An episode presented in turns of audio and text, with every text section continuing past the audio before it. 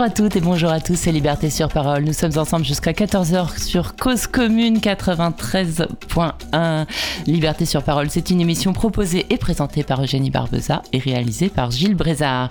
Une émission spéciale ce lundi avec Michel Kokorev. Bonjour Michel. Bonjour Eugénie. Alors voilà, les auditeurs de Cause Commune ne connaissent que vous, hein, à peu près, et on est ravis de vous avoir à nouveau sur cette antenne.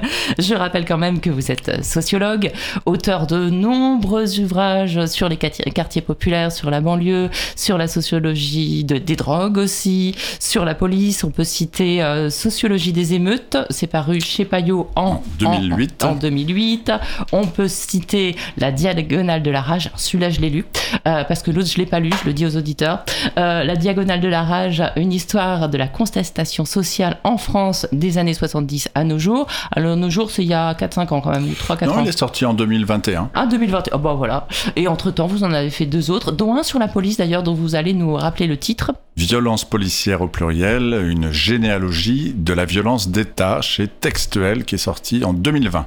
Voilà. Euh, ah bah non, donc c'était même juste avant.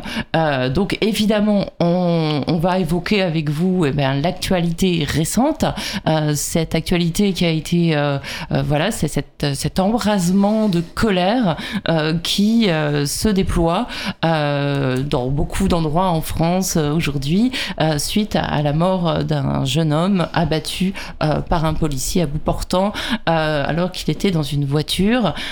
quelque chose, j'allais dire, assez banal, parce qu'il y en a eu 13 en 2022, je crois. Euh, un mois avant, je crois que c'était même pas un mois avant, c'était, je crois, le 14 juin dernier. Euh, je sais plus où c'était exactement. Euh, c'était pas à Paris. Euh, un jeune homme de 19 ans, dont on a la nationalité, il était guinéen, mais dont on n'a pas le prénom, est mort par un tir à bout portant dans son véhicule qui était paraît-il, en mouvement euh, lors d'un contrôle et tué par, un, un, par l'arme d'un policier, par un coup de feu d'un policier. Pareil, il n'a pu être ranimé, il est mort. Donc un très jeune homme aussi. Alors, faut-il avoir un prénom pour déclencher des émeutes? On, on, pense à Ziad Ebouna, qui avait été, euh, dont la mort a été à, à l'origine, la mort dans un transformateur électrique poursuivi par la police à Clichy-sous-Bois en 2005 euh, a été euh, bah, le déclencheur d'une colère terrible aussi qui est partie de, Clichy-sous-Bois et des quartiers populaires. Et voilà, quand, un, euh, quand on arrive à objectiver la violence policière, ça, la, colère euh, rajoute un peu de par le feu de la, de la lumière sur cette objectivation qui est quand même assez rare parce que tout de suite, là, si on n'avait pas eu une vidéo amateur pour le cas du jeune homme de 17 ans à Nanterre, eh bien on aurait eu la version policière, et puis on aurait eu trois lignes dans le journal, et puis on aurait eu, bah, attendons l'enquête. Euh, les médias dominants auraient repris la version policière, comme ils le font à chaque fois, euh, et, et, puis rien, Et là, bah, il y a eu cette vidéo qui contredit de manière très objective et indubitable. Euh, ça a été dit jusque dans l'enceinte de l'Assemblée nationale. Euh, c'est les faits, la réalité des faits. Et là, du coup, bon, bah, voilà, c'est ce qui est paradoxal, c'est que les gens de banlieue qui vivent ça, le harcèlement policier, qui, qui savent que euh, des, des, jeunes euh, noirs ou arabes sont tués régulièrement, eh bien c'est quand euh, voilà tout s'impose, tout, tout, tout, voilà, tout est, tout est objectivé, euh, que, que, que la, colère gronde. Et c'est pas justement quand il faut faire advenir la vérité. C'est presque paradoxal, ça, non? Oui, alors euh, il y a plusieurs choses par rapport à ce que vous venez de dire. Bon, d'une part, euh, c'est un, drame euh, tristement banal. Euh, parce qu'il y a des antécédents, bon, parce qu'effectivement il y a quatre refus d'obtempérer qui ont conduit au même résultat en 2023. Donc ça fait quand même beaucoup. Euh... Alors même refus d'obtempérer, ça c'est aussi, euh, on considère qu'ils ont effectivement refusé d'obtempérer. Voilà, enfin, je ont, dirais tir ont... sur des véhicules en mouvement. oui, ils ont, ils ont, voilà, on, on, ils ont, ils ont refusé de s'arrêter, mais là, en l'occurrence, dans le cas de Naël, on a bien vu sur la vidéo que euh, le, le, le, véhicule était, était au, fixé. ne bougez pas. Bon, et donc effectivement, il y a, il y a un effet vidéo qui a été qui a été viral, euh, qui a été euh, qui a été immédiat et euh, qui a conduit sans doute euh, à ce que le président de la République, euh, le, la première ministre, le ministre de l'Intérieur manifestent leur empathie. Dans le dernier cas, Darmanin ne nous avait pas habitués à ce, cette parole un peu contrie d'ailleurs. On sentait quand même pas à l'aise dans, cette, dans cet exercice. Bon, et ça change tout parce que notamment vous avez évoqué les émeutes de, de 2005 qui a quand même été le déclencheur, c'est bien sûr la, mort de, de Ziad Ebouna dans le transformateur électrique. C'est aussi le fait que euh, la mosquée Bilal à Clichy euh, a été gazée trois jours après les fêtes comme si la colère des pères qui s'est exprimée euh, légitimait la colère des fils, mais c'est troisièmement le mensonge d'État. Euh, le mensonge d'État, je pèse mes mots, porté par le ministre de l'Intérieur de l'époque, un certain Nicolas Sarkozy, qui euh, très rapidement, euh, le lendemain du 27 octobre, euh, a invoqué euh, des délinquants, un vol de matériel sur un, un, un chantier, bon, sans aucune, sans aucun état d'âme, sans aucune, sans aucune empathie, sans aucune preuve, effectivement. Il a renouvelé d'ailleurs cette espèce de rôle qui consiste à court-circuiter le travail de la police et de la justice. En 2007 à Vidier-le-Bel, en novembre, où deux petits petits, je veux dire, de, vraiment adolescents, 13 euh, et 14 ans, sont morts sur une mini-moto percutée par une voiture de police, et il a déclaré, euh, on ira, on ira les chercher. Bon, mais n'empêche que que ce soit sur euh, en 2005 ou en 2007, et dans la plupart des cas, vous l'avez dit, le, le, mensonge l'a emporté, la parole des policiers étant évidemment beaucoup plus légitime d'un point de vue juridique que la parole des, des témoins.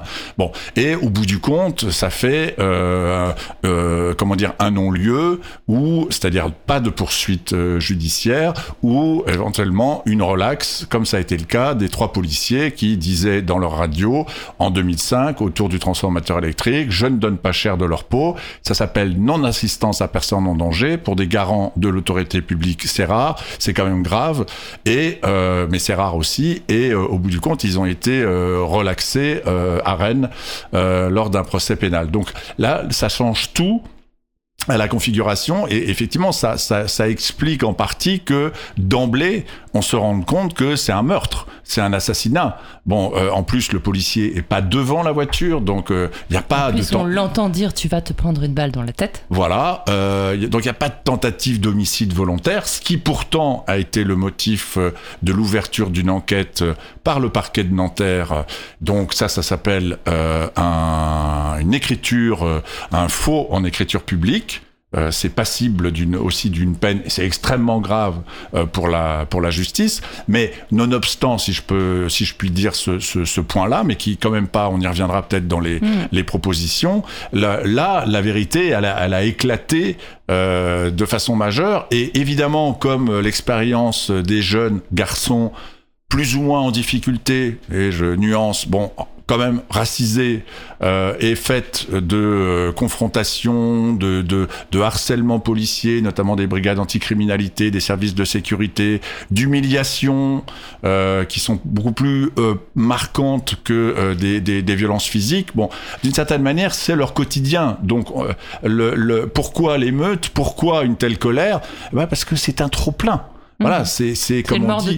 Voilà, c'est c'est la goutte d'eau qui fait déborder le le, le, le, vase. Bon et euh, bon de façon euh, euh, de façon forte. Alors euh, il se trouve que l'année dernière avec Yazid Kerfi, on avait organisé avec l'association qui dirige médiation euh, nomade une rencontre entre jeunes et policiers qui avait pour titre un peu naïf mais pas complètement innocent, jeune, police et se parlait. Et euh, le constat qui était fait par les éducateurs, par euh, les acteurs de terrain, par les professionnels du social, c'est ça chauffe, c'est la guerre, les jeunes en ont ras-le-bol, euh, il faut faire quelque chose pour faire baisser la, la, la, la, pression. Bon. Et force est de constater que ni euh, ces signaux d'alarme qui ont pu être lancés, notamment par Yazid, qui est quand même assez, assez médiatique, qui est au Conseil euh, national des villes, qui est dans différentes instances, ni par d'autres éducateurs, ni par des chercheurs. Bon, pourtant on a beaucoup écrit sur les, sur mhm. les émeutes de 2005. Voilà, on, on intervient dans la sphère publique, tous ces signaux d'alarme, euh, non seulement n'ont pas été euh, pris en compte, pris au, pris au sérieux, mais bon, on a été quand même, euh, enfin, je suis pas là pour défendre la corporation, mais euh, l'objet de, de campagnes de discrédit, de disqualification sur les islamo-gauchistes. voilà, on a dit en même temps. Bon, donc en, en, langage, en langage plus vulgaire, on, on, est, on a été complètement cramé. Bon, hmm. alors là, en même temps, on, on, a un peu besoin de, de nous pour, pour décrire Bon, mais c'est pas pour ramener à moi et à nous le, problème, mais c'est juste pour dire, mais comment vous, vous, êtes naïf ou quoi? Mais, vous vivez dans quelle société? Mais, vous n'êtes pas au courant de ce qui se passe dans les banlieues? Vous savez pas qu'il y a un problème avec la police? Vous savez pas qu'il euh, y a des morts, il y a des contrôles aux, faciès qui sont euh, illégaux? Enfin, dans quel monde vivez-vous vivez -vous pour être à ce point étonné de euh, l'importance de cette, de cette vague? Alors, on va en reparler sans doute, mais effectivement, il y a quand même, euh, là, euh, c'est, ça, ça, a démarré très vite, et euh, à J plus 3, on voit combien le, la, la, colère est incommensurable. Enfin, vraiment, moi j'en suis le premier étonné, et je pense qu'on en est tous étonnés. Donc, mhm. personne ne pouvait imaginer que ça aille à ce point-là que ça monte autant, d'autant de degrés d'un coup. Voilà. Personne ne pouvait imaginer. Oui, évidemment. Pourtant, il y avait eu, euh, on aurait pu espérer une prise de conscience de l'ensemble de la population, y compris blanche et des centres-villes, puisque euh, à l'occasion des Gilets jaunes, puis des manifestations contre leur retraite, puis de Sainte-Soline, ok, vous étiez à Sainte-Soline, Michel Coqueret, vous avez raconté notamment ça sur euh, le très bon média en ligne AOC. On peut vous lire un très beau récit, euh, très documenté de ce qui s'est passé là-bas, notamment en termes de, de violence policière. Donc on peut quand même, on pouvait imaginer, on a pu se rendre compte, même sans vivre dans des tours, euh, dans des quartiers euh, relégués, eh bien on peut se rendre compte de l'arbitraire policier, du déploiement de force, de l'absence de discernement, de la violence policière. On a pu l'expérimenter même en allant manifester pour pas perdre deux ans de vie au travail. donc ça, c'est, on aurait pu quand même penser qu'on allait avoir une prise de conscience. D'ailleurs, euh, bah, les, gens qui se battent depuis des années euh, euh, en banlieue pour justice et vérité sur la mort de leur frère, de leur père, etc., ou de leur fils, eh bien, ils, avaient eu espoir. Je pense à Assa Traoré qui disait bon, bah, peut-être que les gilets jaunes, ça vous a un petit peu ouvert les yeux. Bah, on a l'impression qu'on les a vite refermés quand même. Oui, oui, on est dans un pays qui cultive euh, l'amnésie, donc effectivement, on aurait pu. Alors, par ailleurs, euh, on, vit dans une société euh, fragmentée euh, une ville, une société et, une ville aussi où euh, les clivages euh, territoriaux, sociaux, ethno-raciaux, genrés sont, sont extrêmement puissants. Moi, je me souviens en 2016 sur la place de la République, au moment des Nuits debout, il y avait toute une équipe des, quartiers populaires, de, militants de cité qui, étaient venus. donc c'était au mois de mai, donc c'était pas tout à fait au début, et qui, qui tenaient le discours mais ah, vous découvrez les violences policières Ah, bah nous, ça fait 30 ans. Ah, euh, vous êtes confronté à la précarité euh, ou à l'institutionnalisation de la précarité, puisque c'était au moment de la loi euh, travail, voilà, qui détricotait le, code du travail, donc dans une version libérale de gauche. Ah, bah nous, ça fait 30 ans qu'on vit dans la euh, précarité. Et donc, euh, euh, là aussi, on, aura sans doute l'occasion d'y revenir, parce qu'il y a eu des ponts qui ont été tentés au moment du rassemblement à la place de la République, toujours à Paris, autour des soulèvements de la terre, mais on a l'impression que effectivement il y a, presque un clivage de classe, ou que de façon positive ou plus positive, le front de classe possible entre euh, non plus paysans, ouvriers et étudiants, mais euh, entre euh, sous-prolétariat urbain et petite bourgeoisie déclassée, hein, pour le dire très rapidement. Mmh. On a l'impression que ce front de classe-là, il a du mal à se, à, à, se constituer.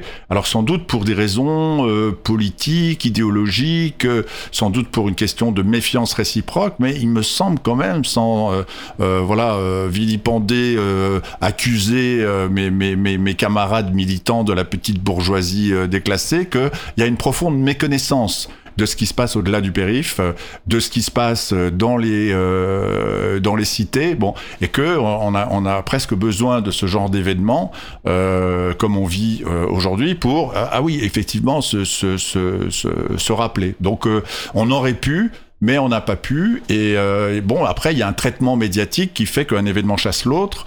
Euh, il y a une obsolescence, on le voit bien. Le premier jour, le sujet, c'était euh, les homicides policiers. Bon, effet vidéo en, en mise en avant. Euh, très vite, euh, en tout cas aujourd'hui, euh, c'est la guerre euh, et le sujet, c'est d'un côté les violences urbaines, d'un autre côté la politique de la de, de la ville. Bon, et donc on, on voit comment un, un, sujet chasse l'autre et peut-être que dans euh, trois ou quatre jours, on sera passé au Tour de France. Bon, ça sera l'été, ça sera. Non mais bon, je rigole pas. Tour de France, je me rappelle que un, un, un J'adore le Tour de France. Oui, voilà, mais je me rappelle d'un autre Tour de France, celui de Mohamed Meshmash. Oui. Vous vous rappelez? Il avait fait un livre blanc en 2005 oui. et il avait avait été faire le tour euh, de toutes euh, les, les, banlieues françaises euh, pour essayer de, de, de, récolter, de faire une sorte de cahier de doléances. Il y avait eu des choses quand même qui s'étaient fait. faites et qui étaient parties de, de, de, de, là, qui étaient parties des quartiers populaires. Je me rappelle aussi d'une maison des femmes qui avait été montée et avec des, des, des, des femmes vraiment qui, qui, qui, qui essayaient aussi de recenser ce qui allait pas, de, d'essayer de, de, de parler au pouvoir public. Il y avait quand même eu euh, un petit peu. Il y a le Bondi Blog qui s'est monté. Alors, même si c'est venu en 2005, même si c'est venu euh, de Suisse en l'occurrence, mais ça a été, ça a été, ça continue toujours. Donc, euh, il y a quand même des choses qui, qui ont été faites et j'ai un peu l'impression que en 2005, bon, c'était, c'était un choc un peu pour tout le monde, mais bah, on a quand même été forcé de regarder un petit peu la banlieue qu'on voulait pas voir. Tout à fait. Le 2005, c'est vrai que c'est pas un spectre, c'est un marqueur social. Il y a un avant et il y a un après 2005, même s'il y a eu don, nombre d'émeutes avant, euh, dès la fin des années 70. Ça aussi, on l'oublie, mais bon, c'est peut-être le rôle des historiens, euh, des sociologues, des, des, politistes de le, de le rappeler. Et eh mais... justement, faites-le parce que là, ça me dit rien. Euh, alors je, je, je, reste juste sur un instant sur assez le feu et puis après j'y reviens si vous voulez, mais euh, assez le feu 2005 bon Mohamed Meshmash il habite à Clichy il, il connaît il bien. Il fait ce tour de France avec un cahier de doléances. Donc je, je répète son association s'appelle assez le feu. Bon voilà c'est un, un, un, acronyme mais euh, qui, qui, est, qui est parlant en soi et par ailleurs, il a fait avec euh, Marie-Hélène Baquet, une collègue sociologue, un livre blanc qui a été euh, publié euh, en 2012. Donc c'était au moment où François Lamy était euh, piloté la, politique de la ville, donc dans le gouvernement de, de, François Hollande, qui faisait un certain nombre de propositions pour apaiser, désenclaver, redonner des droits aux citoyens parce que les habitants des banlieues ne sont pas des citoyens de seconde zone. Ils ont une vie qui vaut la même chose que la vie de tous les autres. Or, là, avec Naël, on a l'impression que c'est pas le, c'est pas le cas. Bon, euh, qui proposait des, des, méthodes de financement euh, des associations avec euh, des, des, prélèvements sur les, les, fonds de l'Assemblée nationale. Bon, et effectivement, tout ça s'est perdu dans les sables de la bureaucratie, de l'administration et de, et de la communication. Bon, et ça a été, ça a été relativement oublié. Donc le constat, il n'est pas, il est pas totalement euh, négatif. Bon, et d'ailleurs on, le voit bien là euh, à travers par exemple les, acteurs. Euh, je pense à Yazid Kerfi, mais je pense aussi à Almami Kanouté.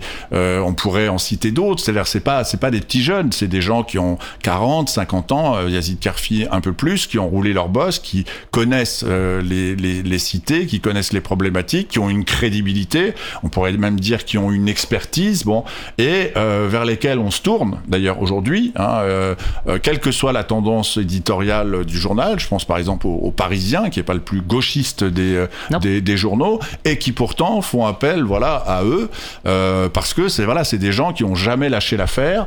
Mais il y a, y a, comme une espèce de, alors je vais employer un gros mot, excusez-moi, mais il y a une sorte d'invisibilisation de la dimension politique dans les dans les quartiers. Bon, et il y a des moments où cette cette dimension politique elle réapparaît euh, parce qu'il y a un après émeute, la violence ne règle pas tout. Euh, bon, euh, au moment des élections, parfois avec des listes indépendantes, bon ça ça ça le rôle des populations ou des des comment dire des, des membres de la diversité. Donc bon, et puis le reste du temps, c'est comme les résurgences dans certains pays montagneux, ça re- refait, euh, euh, comment dire, ça refait souterrain. Bon, Ça fouille ça. ça voilà, euh, ça disparaît pas euh, et euh, voilà, ça ça, Et, ça et vous réapparaît. parliez de récupération politique ou de, enfin voilà, de contexte politique. Je veux quand même rappeler que quand Macron a fait sa déclaration en parlant de faute inexcusable, enfin il a employé le terme inexcusable, Mm. il était à Marseille. C'est peut-être pas un hasard qu'il ait dit ça à Marseille.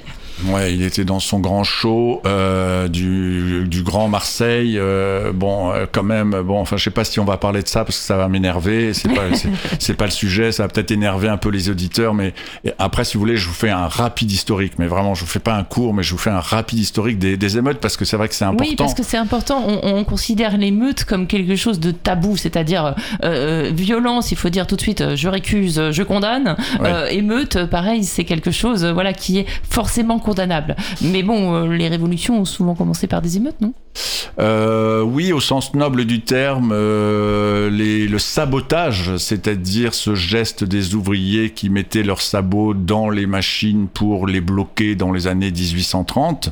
Hein Bon, euh, le terme d'émeute, alors il est encore plus ancien parce que au fond, l'émeute vient de, de, de euh, du- du- d'une expression euh, latine qui signifie émotion.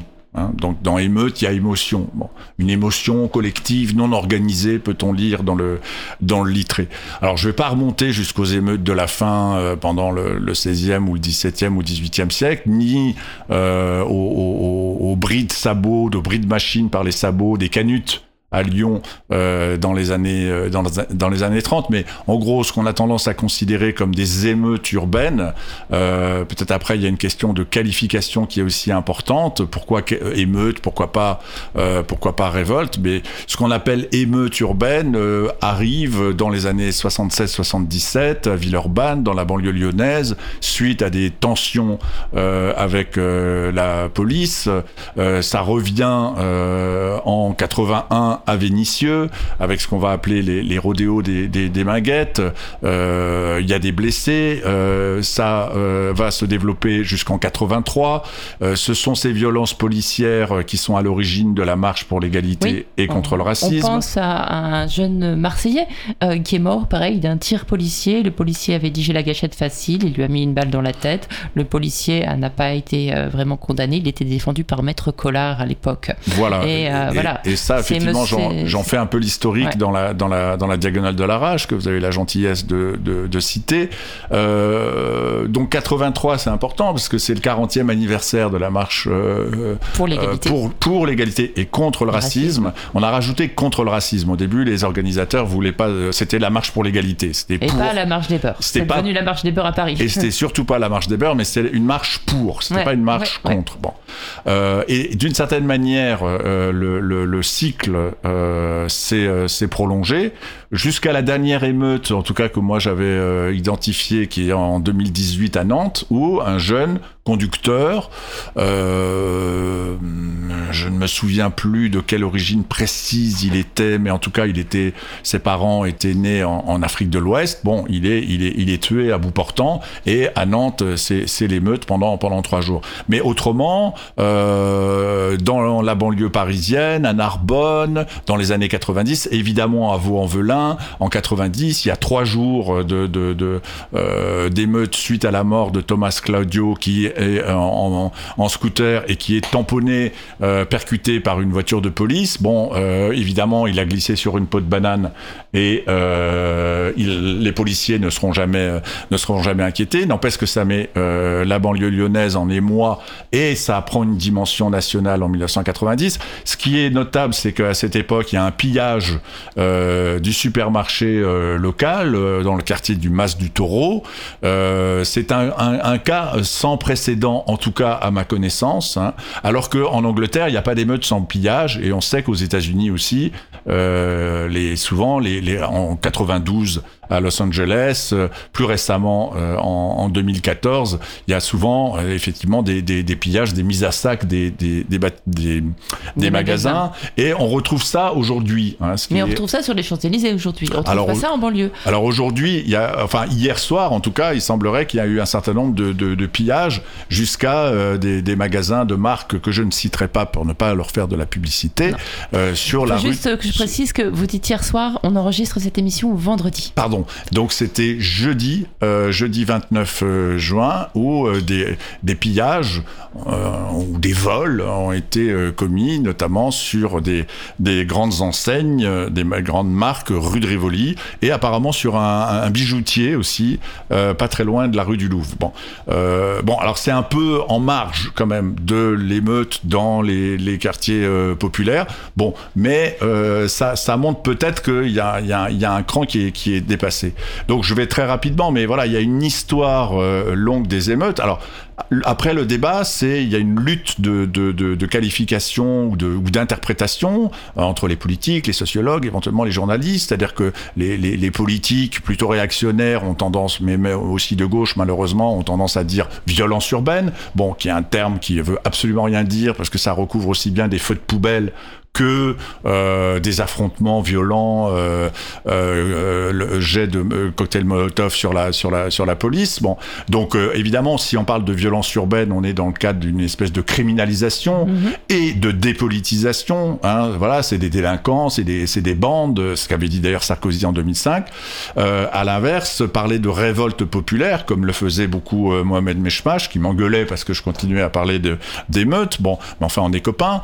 révolte populaire, ça met d'emblée, c'est pas l'insurrection, mais ça, ça met d'emblée l'accent sur euh, la, mobilisation, la contestation. Hein, on est plutôt dans ce, vocabulaire-là.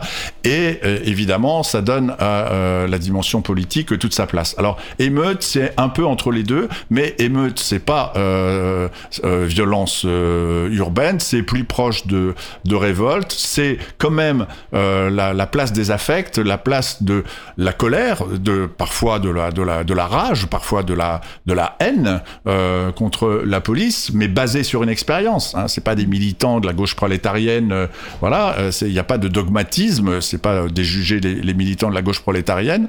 Et en même temps, c'est aussi le terme qu'on utilise dans les pays anglo-saxons, riots, R-I-O-T-S. Bon, et effectivement, ça, ça permet un peu de parler de la même chose. Et de parler de la même chose, c'est-à-dire que dans la plupart des, émeutes, on va dire anti-policières, hein, parce qu'il y a aussi des émeutes interethniques comme en Angleterre, entre différentes communautés, par exemple dans les années 90, mais euh, caraïbéens et éventuellement euh, Pakistan, pakistanais, mais euh, ça, ça, à chaque fois, c'est un jeune euh, issu des minorités ethniques ou ce qu'on appelle euh, encore aujourd'hui issu de l'immigration, ce qui est une connerie entre parenthèses, c'est des, des, gens qui sont descendants de l'immigration, c'est pas tout à fait la même chose. Enfin, en est, gros, ils sont on... quand même de, de, couleur de peau foncée, c'est ce qu'on leur reproche. Voilà, mais les mots sont importants. Donc oui. on n'est pas issu de l'immigration, on n'est pas immigré, euh, mais par contre on peut être descendant. Euh, et donc ce sont ces, ces, ces, jeunes, soit de minorité ethnique, soit descendants de l'immigration, qui sont euh, tués, ce qui provoque la colère, des tentatives d'apaisement de, de, avec des, des, marches blanches, des confrontations qui durent quelques jours, et éventuellement des propositions euh, une commission parlementaire. Alors ça, pas en France. Hein, ne comptez pas sur la, euh, voilà, les, pouvoirs publics en France pour avoir une commission parlementaire. Il n'y en a pas eu du tout en 2005, ce qui est quand même tout à fait scandaleux. Mais en Angleterre, il y a un monsieur qui s'appelle Lord Scarman qui a euh, dirigé une, une commission en Angleterre après les émeutes de Brighton en 1980. Vous voyez, je la, connais un peu par cœur l'histoire, euh, mais qui a été importante parce qu'elle a permis d'établir les responsabilités, les faits, les faits, pas euh, le, délire, euh, et notamment de déboucher sur des préconisations qui consistaient à instaurer une police communautaire, hein, community policing, avec des membres des minorités ethniques dans les forces de l'ordre, des Sri Lankais, des Carabéens, éventuellement essentiellement des gens africains, bon, qui Mais venaient, ça, en qui venaient France, d'Afrique pays de l'universalisme, c'est pas possible. Pays où on n'a pas de statistiques ethniques, c'est pas, on peut pas l'imaginer. Voilà. Euh, mais je, en gardant le terme euh, d'émeute, bon après moi je veux bien parler de révolte, hein, je suis pas non plus euh, fétichiste, mais par contre violence, violence urbaine, ça me, ça me, effectivement ça me gêne parce que ça dépolitise l'affaire.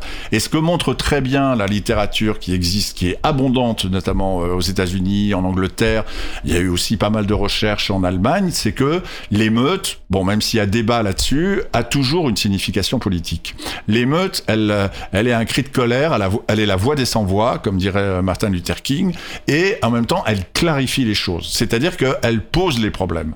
Et là, le problème qu'on a, c'est ah bah, euh, on a une police euh, républicaine, mais qui tue, en tout cas dont certains membres, ne généralisons pas, tuent, voire et euh, sont euh, euh, racistes, et euh, on voit pas trop euh, comment ce problème est pris en compte par les, par les, par les pouvoirs publics.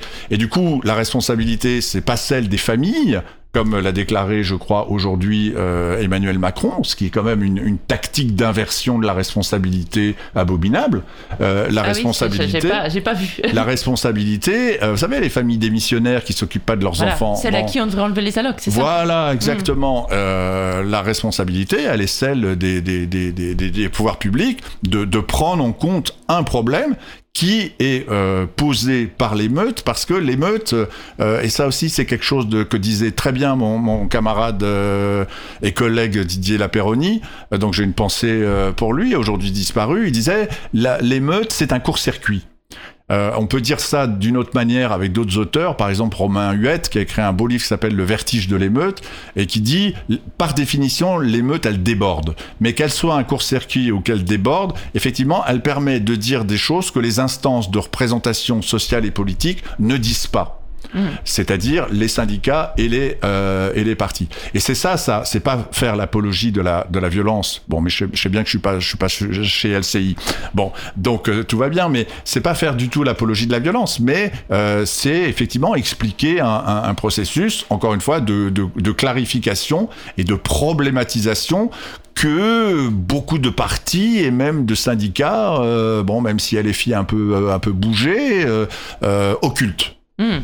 Bah alors néanmoins, euh, c'est très instrumentalisé. C'est-à-dire que euh, ces émeutes, euh, les télévisions et même les réseaux sociaux, bien sûr, on voit des bus brûlés, on voit des mairies brûlées, on voit des commissariats brûlés, on voit un centre Enedis brûlé, on voit des bâtiments publics brûlés. Donc évidemment, le citoyen lambda, et même moi, après tout, tout le monde peut se dire, mais bon, à quoi ça sert? À quoi ça sert? Pourquoi brûler ça? Est-ce qu'on peut donner une... Alors on peut avoir des pistes d'explication. Euh, quelles seraient les vôtres? Pourquoi euh, brûle-t-il euh, des bâtiments publics? Alors on pourrait dire aussi pourquoi filme-t-on à, ce point le, feu? Ça m'a beaucoup marqué quand même pendant le, récent mouvement contre la réforme des retraites. Hein bon, qui s'est soldé par une, une cuisante et nouvelle défaite.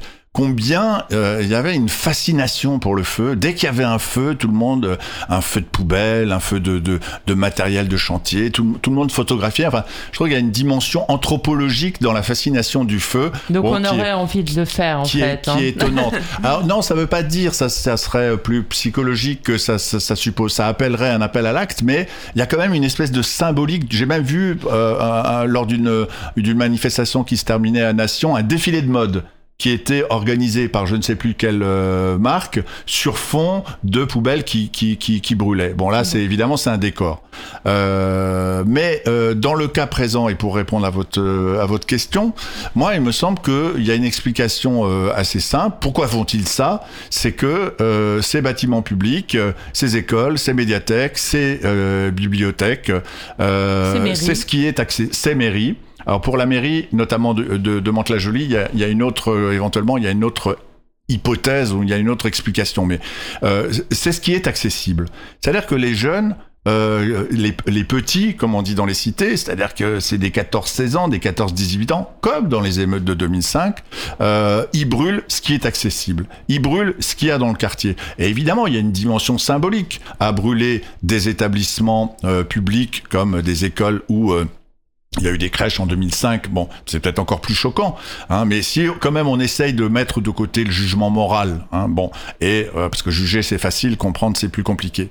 Euh, on peut dire que et brûler ce qui est accessible. Et donc ils vont pas brûler comme les gilets jaunes sur les Champs-Élysées. Ils sortent pas de leur quartier. Bon, en plus ils ont une maîtrise du territoire hein, qui, qui quand même est un peu tactique euh, par rapport aux, forces de l'ordre. Mais même dans leurs loisirs, ils savent très bien euh, un certain nombre de jeunes des cités que s'ils vont euh, sur les Champs-Élysées, ce sont les premiers qui seront qui seront contrôlés, qui seront qui seront éventuellement embêtés. Bon, donc là on est chez soi, on a son son on a ses repères et euh, on brûle ce qui est euh, ce qui est accessible encore une hmm. fois et quand même ce qui symbolise un peu les, la puissance publique Bon, hmm. euh, mais ça peut-être que cette explication-là, elle vaut plus directement dans la confrontation avec la, la, la police. Hein. C'est-à-dire que c'est pas la police, c'est pas des bleus, c'est pas des, c'est pas des hommes, c'est le symbole du bras armé de l'État. Hein. Hmm. Et euh, il y a que ça, d'une certaine manière, qui peut, euh, avec les établissements euh, publics dont on a parlé, euh, symboliser le pouvoir de, de l'État, qui a eu quand même tendance un peu à déserter, même si on, on pourrait nuancer ces, ces quartiers. Alors juste sur euh, Mantes-la-Jolie, euh, parce que moi j'ai posé la question, parce que moi je suis comme tout le monde, hein, je, je m'interroge, donc bon, peut-être j'ai euh, une petite expérience de terrain, mais euh, j'ai aussi un, un, petit réseau de, de, de contacts. Donc j'ai téléphoné à Yazid Karfi et je lui ai dit mais qu'est-ce qui se passe à Mantes-la-Jolie? Puisqu'il en est, euh, euh, il est né là-bas, il a grandi là-bas. Et donc il m'a dit oh c'est un contentieux depuis toujours avec la mairie. Bon et effectivement il y a eu un certain euh, Pierre Bédier qui était pas était pas facile. Bon était comment dire au RPR et puis après et puis après à l'UMP donc plutôt dans la tendance dure de la, de la droite républicaine. Bon, et euh, les jeunes des cités, de cet énorme grand ensemble, c'est le plus grand d'Europe, euh, peut-être moins maintenant, 28 000 habitants, ont eu maille à partir avec ce, ce, euh, ce maire.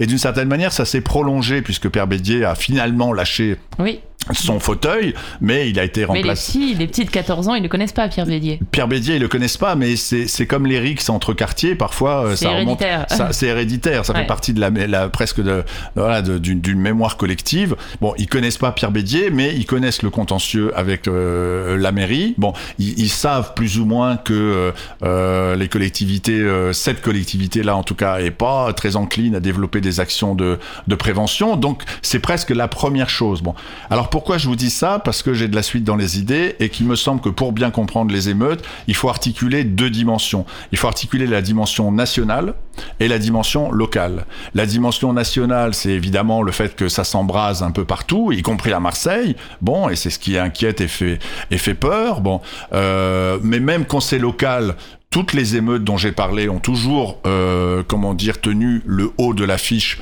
au moins euh, quelques jours. Bon, avec des explications ou des facteurs euh, qui sont donc euh, à l'échelle nationale, qui concernent la politique de l'État, etc. Et puis en même temps, il y a une dimension locale qui est très importante, les contentieux. Et il y a un truc qu'avait très bien montré un, un, un collègue qui s'appelle Hugues Lagrange, euh, qui montrait que, en fait, euh, il y a une question, c'est pourquoi ici plutôt que là? Pourquoi ça crame ici, dans tel quartier, et pas éventuellement dans le quartier euh, de la ville qui est, euh, qui est juste à côté? Et l'explication qu'il donnait, et qui me semble euh, intéressante, et il, il l'a démontré de façon, de façon solide, c'est que, en fait, tout dépend du tissu des relations avec les acteurs locaux.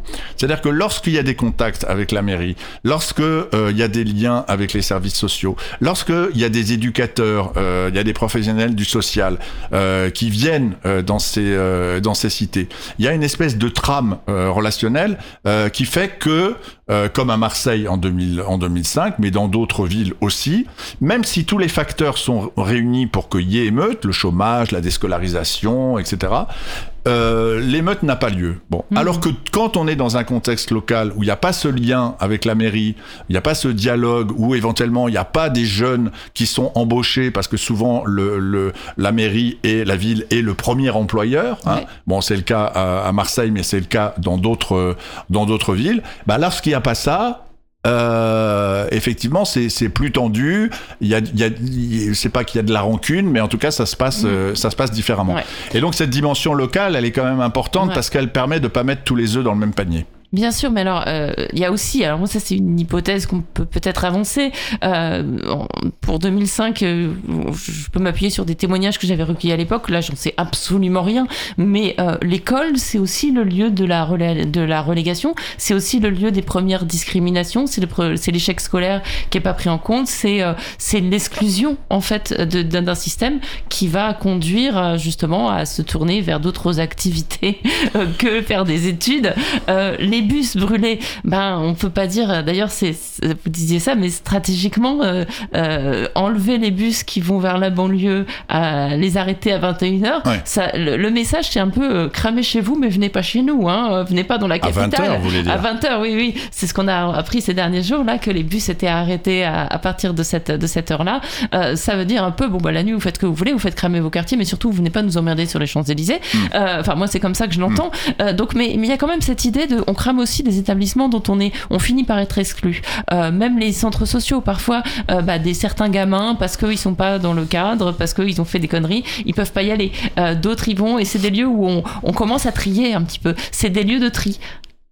Oui, alors l'école c'est très important, évidemment, euh, parce que l'école pour les classes populaires, euh, pour tout le monde, c'est le lieu privilégié de la sélection sociale. Mhm. Hein on est, je pense qu'on est d'accord là-dessus. De plus en plus. Et de plus en plus. Et euh, malgré la, la, la, démocratisation scolaire, ou du fait de la démocratisation scolaire, bon, qui est évidente sur une longue euh, période, hein, l'accès au bac, l'accès à des études supérieures, euh, de gens qui sont euh, parfois de voilà de parents sans diplôme, voire ça peut arriver aussi illettrés.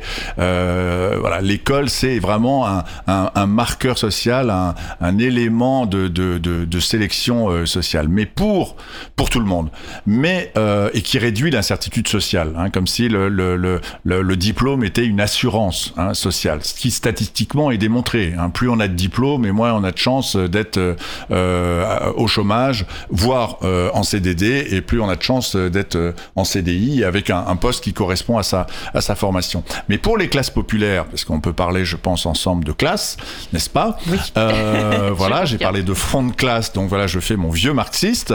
Euh, pour les classes populaires, à la fois, euh, c'est le tremplin c'est l'ascenseur social qu'on connaît, qu'on imagine, bon, avec des, des, parcours de réussite, hein, voilà, et pas qu'à Sciences Po.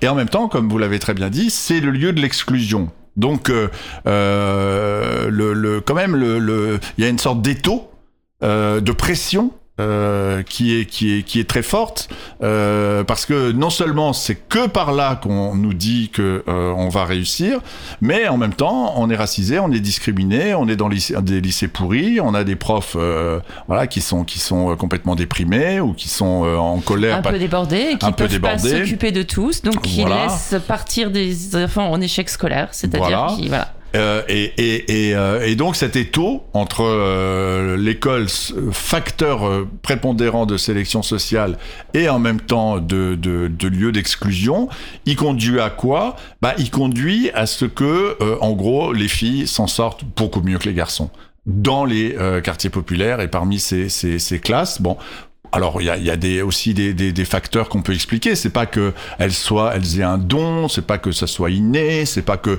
les filles, ça serait horreur euh, plus formaté à l'institution euh, scolaire que les que les garçons. Non, il y a un truc tout simple, c'est que les familles euh, s'occupent davantage euh, des euh, études en collège, même à, à l'école primaire des filles. Elles sont plus surveillées et notamment par les mères. Voilà. Alors que les garçons, euh, y a, la pression est beaucoup moins forte. Oh, les garçons, ils peuvent s'amuser, c'est pas voilà. Euh, effectivement, il y a une, une, obligation de réussite scolaire qui est moins moins forte et un suivi alors je dis un peu en général, hein, euh, euh, qui est euh, qui est moindre. Donc on, on, on voit comment effectivement l'école c'est un c'est un c'est un coup près, euh, déscolarisation euh, forte, euh, comment on appelle ça les décrocheurs. Bon, mhm, mais effectivement parfois bon à 13-14 ans ils sont à la rue, bah tac ils sont récupérés par les réseaux, hein, mhm. ça, ça, ça fonctionne comme ça. Et éventuellement la, la, la, police en fait une clientèle policière privilégiée comme ça, ça leur donne bien la haine, Mhm. et, euh, et euh, en route. Alors que euh, pour les filles, elles sont moins engagées dans la délinquance. Bon, ça veut pas dire qu'elles le- qu'elles le sont pas du tout. Elles sont plus surveillées. Bon, et elles portent parfois sur leurs épaules cette énorme pression de la réussite. hein. C'est-à-dire que c'est toi, ma fille, qui va qui va réussir, qui va arriver à faire, ou mes filles, euh, qui va arriver à faire euh, ce que je n'ai pas fait. Bon, ce qui est pas euh, en- entre parenthèses, voilà, ce qui est pas ce qui est pas simple. Sur les transports, euh, j'étais un peu long sur l'école, pardon, mais je trouve que c'est un, c'est un lieu important, un lieu d'inégalité. Bon, euh, Mhm. mais Donc quand même, un, lieu de, un lieu de ressentiment aussi, ce qui peut expliquer Voilà. qu'on qu'on ait envie d'y mettre le feu. on est maltraité, euh, même si, encore une fois, pour nuancer, euh, on voit bien que sur 20 ans, euh, il y a plus euh, de Oui. euh, d'enfants de ces zones urbaines sensibles Absolument. qui rentrent en sixième dans des euh, filières d'enseignement général, qui obtiennent leur brevet, qui obtiennent leur bac. C'est euh, le, bac, c'est si je me souviens bien, dans les années 2000, c'est de 5 à 20 hein. Donc c'est quand même Mhm. pas rien.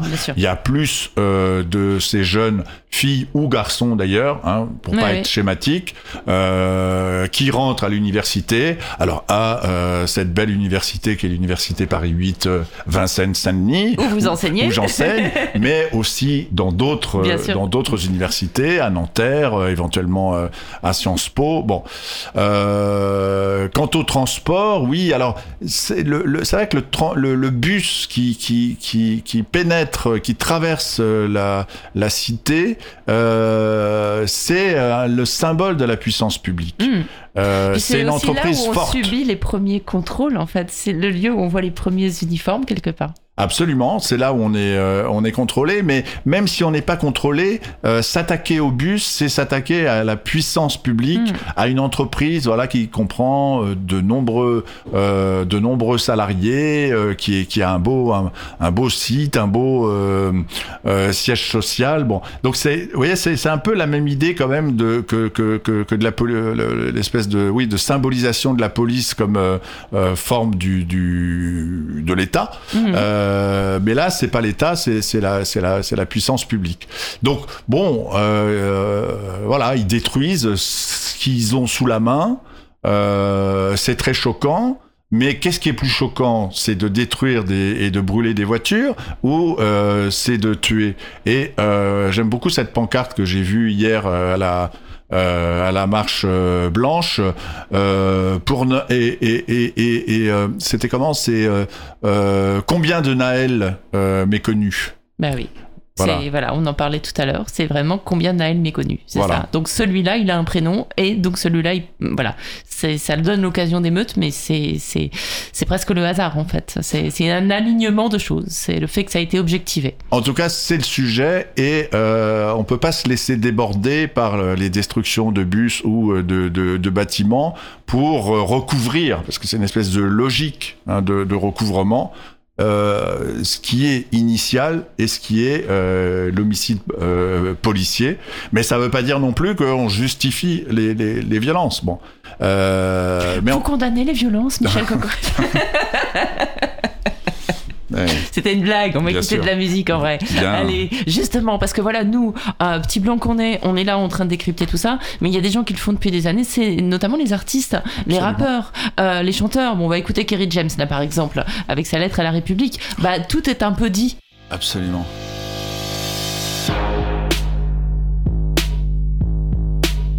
Vous en avez assez, hein? Vous avez assez de cette bande de racailles. On va vous en débarrasser. On devrait vous nettoyer au karcher. Le jour où le peuple se réveille, vous allez prendre cher. On a le sentiment qu'aller voter, c'est choisir par lequel d'entre vous on veut se faire entuber. Républicain ou PS, rangez vos promesses dans vos sacs Hermès. Vous n'avez jamais connu la précarité. Vous vivez à l'écart de nos réalités. La rue le pense, je le mets en musique. Et pour ceux qui l'ignorent encore, je le rends public. Je ne soutiens aucun parti, je marche plus dans vos combines. Vos programmes électoraux ne sont que des comptines. On prend les mêmes et on recommence. Les mêmes promesses, les mêmes mensonges, les mêmes tapes dans la caisse, les mêmes plonges, les mêmes sons dans la hesse. Les mêmes mangent, les mêmes menteurs, trafiquent les mêmes comptes, les mêmes commis au service des mêmes pontes. Les mêmes fils de pauvres sont incarcérés, les mêmes fils de riches sont formés pour régner. En attendant qu'un homme du peuple émerge, c'est rare de trouver un élu avec un casier vierge. Ma haine du système est toujours intacte. Lequel d'entre eux peut jeter la pierre à Cahuzac? Claude Guéant, Balkany, Jean-François Copé, Philippe Bernard, Harlem Désir, Alain Juppé, tous ceux que j'ai cités ont été condamnés. Ce sont les mecs de cité qui traitent comme des damnés. Vous étiez choqués par le groupe Tandem, vous faites la même à la France, mais jusqu'à ce qu'elle saigne, jusqu'à ce qu'elle coule, comme la l'Italie. Vous avez meurtri le pays jusqu'à l'agonie. Cumul des mandats jusqu'où vous irez? Est-ce le cumul des salaires que vous désirez? Comme toute la France d'en bas, je crois plus aux politiciens. Je continue le combat, je crois au réveil citoyen. Pour changer les choses, il faut le vouloir. Vous n'avez pas de cause profonde si ce n'est le pouvoir. Vous faites de la politique sans conviction. Parfois vous en faites même pour éviter la prison. En costume cravate sont les vrais voyous. Vous ne croyez plus à rien, plus personne croit en vous. Y'a qu'à observer taux d'abstention. Faut pas trop prendre les gens pour des cons. Attention. Sentez-vous le vent tourner comme vos vestes. Entre vous et la rue, y a plus que les CRS. À bout de souffle, votre système est dans un cul-de-sac. À essayer de se débattre comme un cul de chat. Vous êtes élu pour un truc, vous ne le faites pas plus, vous faites l'inverse. En plus, ça ne vous gêne pas. Et si le peuple a l'idée de se rebeller, vous disposez d'une armée de flics bien tressée, zélée. Le dialogue social gît dans un cercueil. Les keufs tirent au flashball, tu peux y perdre un œil. Vous faites monter le sentiment anti-policier. Usez de la police comme d'une armée privatisée. Le politique, qu'il soit femme ou homme, pour moi en tous les cas, et pour l'instant, peut-être que demain j'aurai changé d'avis, il sert plus à rien. C'est un prestataire de service. Ces putains de dettes là qui, qui, qui emmerdent tout le monde, qui mettent les peuples à plat, qui les mettent à genoux et ainsi de suite, on n'arrive pas à les éliminer. Comme vous les politiques, vous n'arrivez pas à les faire éliminer. Ces putains de dettes. Parce que la banque elle est plus forte que vous. la banque elle est plus forte que vous. La banque elle est plus forte que vous. La banque elle est plus forte que vous. Tout le monde le sait, c'est une évidence. Vous êtes complètement soumis à la finance. Vous votez les lois que les riches ordonnent. Après le 49-3, plus rien ne m'étonne. On travaille plus, mais on gagne moins. On attend juste le printemps européen. On cotise pour des retraites qu'on ne verra peut-être jamais. Tout l'argent qu'on fait rentrer, vous nous le reprenez. Chaque fin du mois à découvert, on a l'impression d'être esclave du système bancaire. Les plus riches connaissent le jeu, jouissent de niche fiscale. Les petites PME croulent sous les charges sociales. Radar, on paye, péage, on paye, pollution, on paye. Oh, qu'est-ce que vous faites avec tout ce fric? Que foutez Eric Zemmour sur une chaîne publique Payé pour propager sa haine, semer des graines récoltées par le FN. Pour vous-même, Marine Le Pen est devenue fréquentable. Quiconque combat l'islam peut s'asseoir à votre table. Incapable de gouverner, vous divisez. Incapable de rassembler, vous stigmatisez. Aveuglés par le pouvoir, vos cœurs sont voilés. Beaucoup plus que le visage de cette femme voilée. Prétendus principes de laïcité ne concernent pas cette saoudienne sur les Champs-Élysées. Pour vous tous négocier, tout est question de. Vous êtes même prêts à livrer des banlieues au Qatar.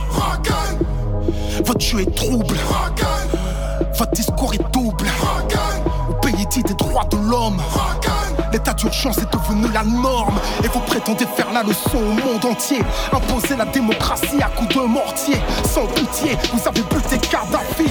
Aujourd'hui, dans quel état se retrouve la Libye? La roue le sait, je le mets en musique. Vos médias le taisent, je le rends public. Je vous tiens tête comme un mec des manguettes. Est-ce le genre de texte qui peut me valoir une fiche S? Droit dans mes bottes, je ne baisse jamais mon froc, la tête haute, je suis intègre. Je fais du hip-hop, vous appelez ça de la musique nègre. Je en indé, tu me verras plus jamais mettre les pieds à Skyrock. Ils n'aiment pas ce que je suis, ce que je défends, ce que je porte. C'est réciproque. Ils ont travesti le RAP. Je fais partie des rescapés. Ils ont encensé la médiocrité. Ils ont fait du hip-hop de la variété. Ils ont joué les clashs pour nous diviser. Tant que ça fait de l'audience, on peut s'allumer. Quand un rappeur se fera buter, ils organiseront un concert au nom de la paix. Yeah, je fais de la musique contestataire. Vous vendez des espaces Je me suis sacrifié pour mes petits frères. Vous vous jouez des trucs qui les envoient au cimetière. Fric et violence dans vos playlists. Vous abrutissez les miens, ça plaît aux élites. Vous vous êtes servi de moi, je me suis servi de vous. Pour que mon message passe au plus grand nombre. Maintenant je peux le faire sans vous. J'ai un public qui me soutient. J'ai fait des choses, le peuple s'en souvient.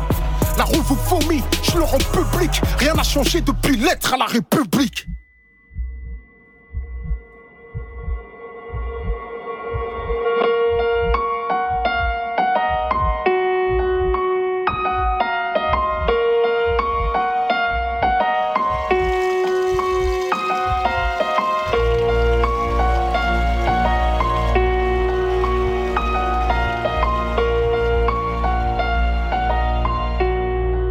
Écoutait donc Kerry James euh, sur Cause Commune 93 points et on est à Michel Kokoreff avec nous, sociologue, pour parler, euh, bah, pour, pour parler de musique aussi, pour parler de, Parlons de, de musique, oui, voilà, parce que parce quelle est que- belle cette lettre de la République. Voilà, alors c'est pas un- justement la lettre de la République. Il le dit à la fin, rien n'a changé depuis la lettre à la République. C'est une chanson qu'il a faite après qui s'appelle Racaille, mais Ah. ça date déjà de quelques années. hein. Ah d'accord. Voilà. Mais sa lettre à la République était un peu dans, le même, dans la même veine. Hein. Ouais, il dénonçait ouais. les mêmes choses et il ne cesse de le faire.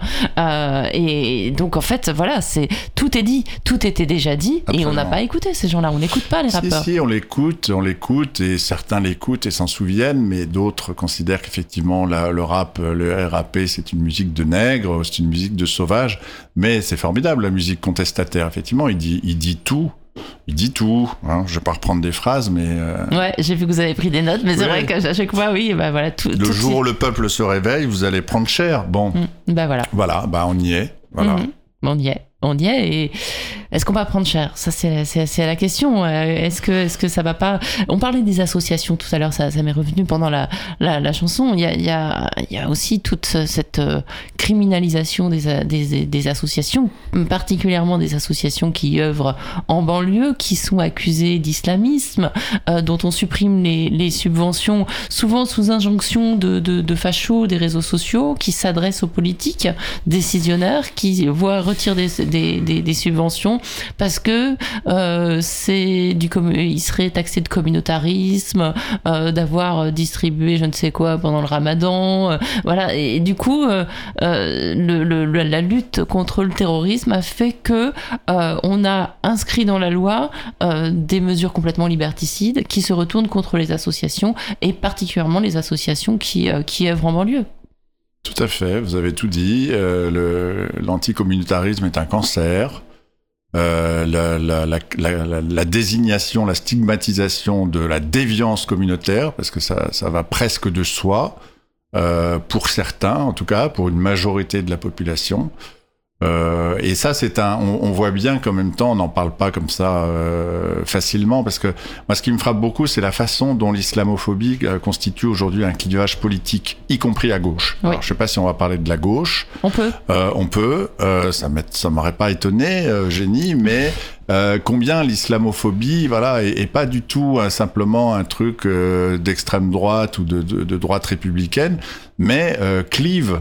Euh, la gauche euh, et, filles, le Parti socialiste, euh, même le, le Parti communiste. le Parti communiste, ne, ne l'oublions pas. Oh, surtout Voilà. pas, non.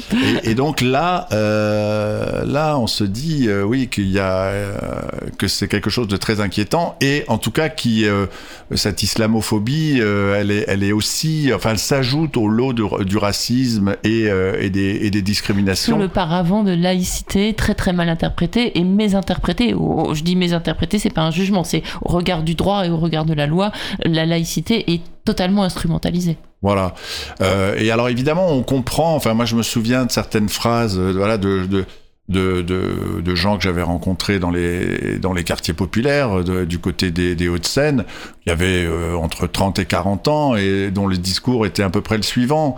Bon, tu vois, gars, t'essayes de t'intégrer, t'essayes de bien bosser, t'essayes d'avoir une solution euh, euh, à, tes, problèmes financiers, d'avoir une situation stable, d'élever euh, tes, enfants avec ta famille, ta femme. Bon, qu'est-ce qui se passe Ah merde, tu t'appelles Mohamed. Ah merde, tu tu tu t'habites dans un quartier dans un quartier cramé. Donc en fait, on veut pas de toi. On veut pas de toi, donc viens avec nous. Viens avec nous. Bon, et effectivement, sans parler de repli communautaire, euh, le- le- le- l'exclusion sociale dans toutes ces dimensions, elle favorise. Mhm. Euh, elle favorise euh, une, comment dire, une montée en puissance de la religion, alors pas que de l'islam aussi, de, des, des mouvements évangéliques, hein, euh, qui viennent remplir le vide Mhm. et qui viennent compenser euh, cette euh, euh, ou faire face en tout cas à cette euh, à cette exclusion, à ces, à ces stigmatisations. Et donc là après on s'étonne. Bon, on s'étonne, c'est-à-dire on propose pas de solution, euh, on fait tout pour euh, éviter l'intégration. J'aime pas trop ce terme-là, hein, mais euh, les, les, les auditeurs me, me, me, me comprennent. Euh, ça meurtrit profondément euh, les individus, les hommes et les femmes, bon, qui trouvent euh, dans le nous communautaire, sans parler de communautarisme, hein, mais euh, un refuge, bon, où ils sont quelqu'un, où ils sont considérés, où ils sont euh, respectés. Bon, c'est assez humain. Euh, comment s'en étonner? Donc, on pourrait dire que le communautarisme, il est d'abord produit par des politiques publiques d'exclusion ou des politiques euh, islamophobes, non? Oui, par des. On va pas- Je sais pas si on peut parler de politique médiatique, mais un petit peu quand même, peut-être. Et il y a aussi cette. euh, Je me posais la question, je sais pas encore une fois pour aujourd'hui, parce qu'aujourd'hui je suis pas allée sur le terrain, j'ai pas discuté avec les gens, euh, euh, on discute jamais avec tout le monde, euh, c'est rare, mais au moins quand on, enfin, on est vraiment sur place, j'ai j'ai vu, j'ai pas vu de choses brûler de mes yeux euh, ces derniers jours, mais en 2005, oui, et en 2005 je faisais de la télévision moi, et euh, locale à Pantin, et, et donc euh, bah je connaissais bien les quartiers parce que j'allais y filmer euh, régulièrement des choses chouettes. Euh, et puis bah, je suis aussi allée euh, y filmer des choses qui brûlaient et les gens que je pouvais connaître ou leurs petits frères me proposaient de faire brûler une voiture devant moi pour que j'ai de belles images. Et en fait, on avait eu une discussion et je lui ai dit, mais t'as pas un peu honte de, de, faire ce qu'on attend de toi? Là, t'es en train d'obéir à ce que BFM, ça commençait BFM à l'époque, à ce que, à ce que les, chaînes d'infos en continu, là, à ce que les médias que tu dénonces attendent de toi. Et en fait, on avait eu des vraies discussions, on va gentil, on se charriait un peu, euh, et on a un peu l'impression aussi que bah, on leur renvoie cette image-là, ici conforme en fait, un peu les gosses. Oui, alors c'est vrai que par extension, et, peut-être pour revenir aussi à la- à l'actualité brûlante, si je puis dire, euh, immédiate, moi ce qui me frappe beaucoup, c'est euh, l'extrême droitisation du pays. Mm. Euh, c'est et, et dans les prises de position, dans les déclarations, dans les trolls, dans les sur les réseaux sociaux, euh, dans euh, les euh, questions euh, que peuvent poser euh, certains journalistes sur des chaînes de désinformation continue que je ne citerai pas. Bon, tout d'un coup, il y a aussi là, enfin, quand on vit, voilà, moi, euh, je suis professeur, voilà, je vis quand même dans un monde, enfin, pas que d'un monde intellectuel, mais pas que d'un monde de gauche, mais bon, en tout cas, bon, voilà, pas un, pas un monde raciste et xénophobe et, votant pour le, le Rassemblement national. Ça, je crois que j'aurais du, j'aurais du mal. Tout d'un coup, ça, ça fait quand même un sacré choc. Bon, et c'est quand même un peu inquiétant des gens qui demandent euh, la mise en place de l'état d'urgence. L'état d'urgence euh, est devenu la norme, dit euh, Kerry James. Hein, Oui, en tout bah cas, oui il le- mais l'état d'urgence, voilà, ça a été, un- enfin voilà, on a eu la, constitu- la constitutionnalisation en 2015 de mesures qui étaient issues d'un état d'urgence. Il faut jamais l'oublier, ça s'appelle des lois scélérates en, droit. Absolument, par référence aux lois contre les anarchistes Absolument. à la fin du 19e siècle. Ouais. Et cet état d'urgence a euh, été prolongé jusqu'à novembre 2017. Mais de la même manière, Vigipirate, avec ses, militaires euh, en armes, avec des, euh, des FAMAS, des armes de guerre. Bon, euh, hier, on était une réunion pour les 40 ans de l'agence Immédiat dans, au Forum des images. Je fais un petit peu de pub pour cette agence formidable qui, qui documente la mémoire des quartiers populaires et de l'immigration depuis, depuis 40 ans. On était au Forum des images. Forum des images, c'est en plein cœur du Forum des, des Halles. On sort et on tombe sur une patrouille euh, de, de, de, de militaires. Bon, quand même relativement bien intentionnés à notre égard, mais enfin, bon, des militaires avec leurs leurs armes, ils étaient une dizaine. Waouh, Euh, ça fait ça fait drôle. Souvent, ils sont super jeunes en plus, on se dit, là là. Ça- voilà, mais je veux dire que c'est, on, voit bien, enfin, les déclarations de, de Marine Le Pen, par exemple. hein. Bon, Marine Le Pen, Oh. c'est pas, c'est pas, c'est pas France Police euh, disant bravo les gars, hein, après les avoir, euh, après avoir tué Naël. Bon, mais c'est, c'est quand même pas loin. Bon, et donc il y a cette France là aussi euh, qui, qui, qui apparaît. Qui quand même rance, euh, qui participe à l'islamophobie, mais et qui se retrouve euh, au, deuxième tour des présidentielles euh, deux fois de suite, et dont on pronostique d'ailleurs une victoire aux prochaines aux prochaines élections.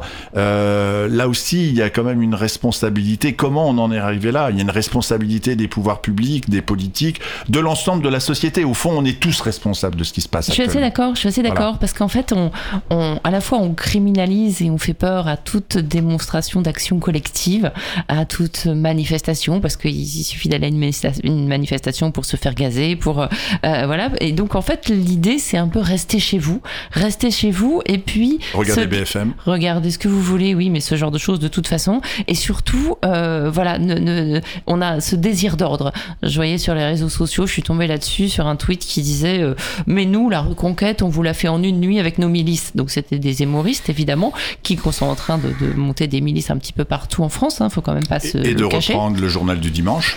Aussi, voilà. Euh, donc, euh, et puis d'autres en sous-main. Mmh. Euh, donc voilà, on a quand même ce, truc où on se dit, bon, bah ça va mal, le constat est, peut être partagé, mais une, partie de la population réagit, bon, bah on va rentrer chez nous, et puis on va baisser la tête, et puis on va attendre que ça passe, et puis on va, on va dire, oui, oui, il faut du calme, il faut du calme. Et ça me rappelle de, alors je fais un parallèle un petit peu osé, mais des Biélorusses qui disaient bon bah au moins avec Tereshchenko on n'a pas la guerre.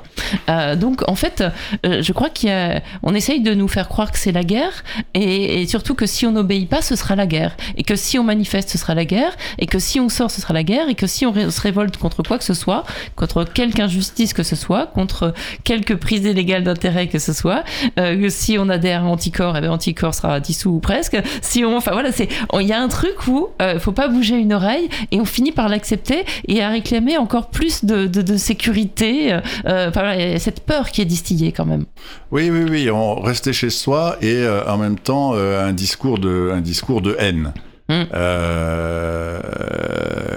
qui effectivement bon peut laisser penser que, euh, d'une part, la société française a drôlement changé euh, en 30 ans, euh, mais c'est vrai aussi dans d'autres, c'est vrai aussi dans d'autres, dans d'autres sociétés.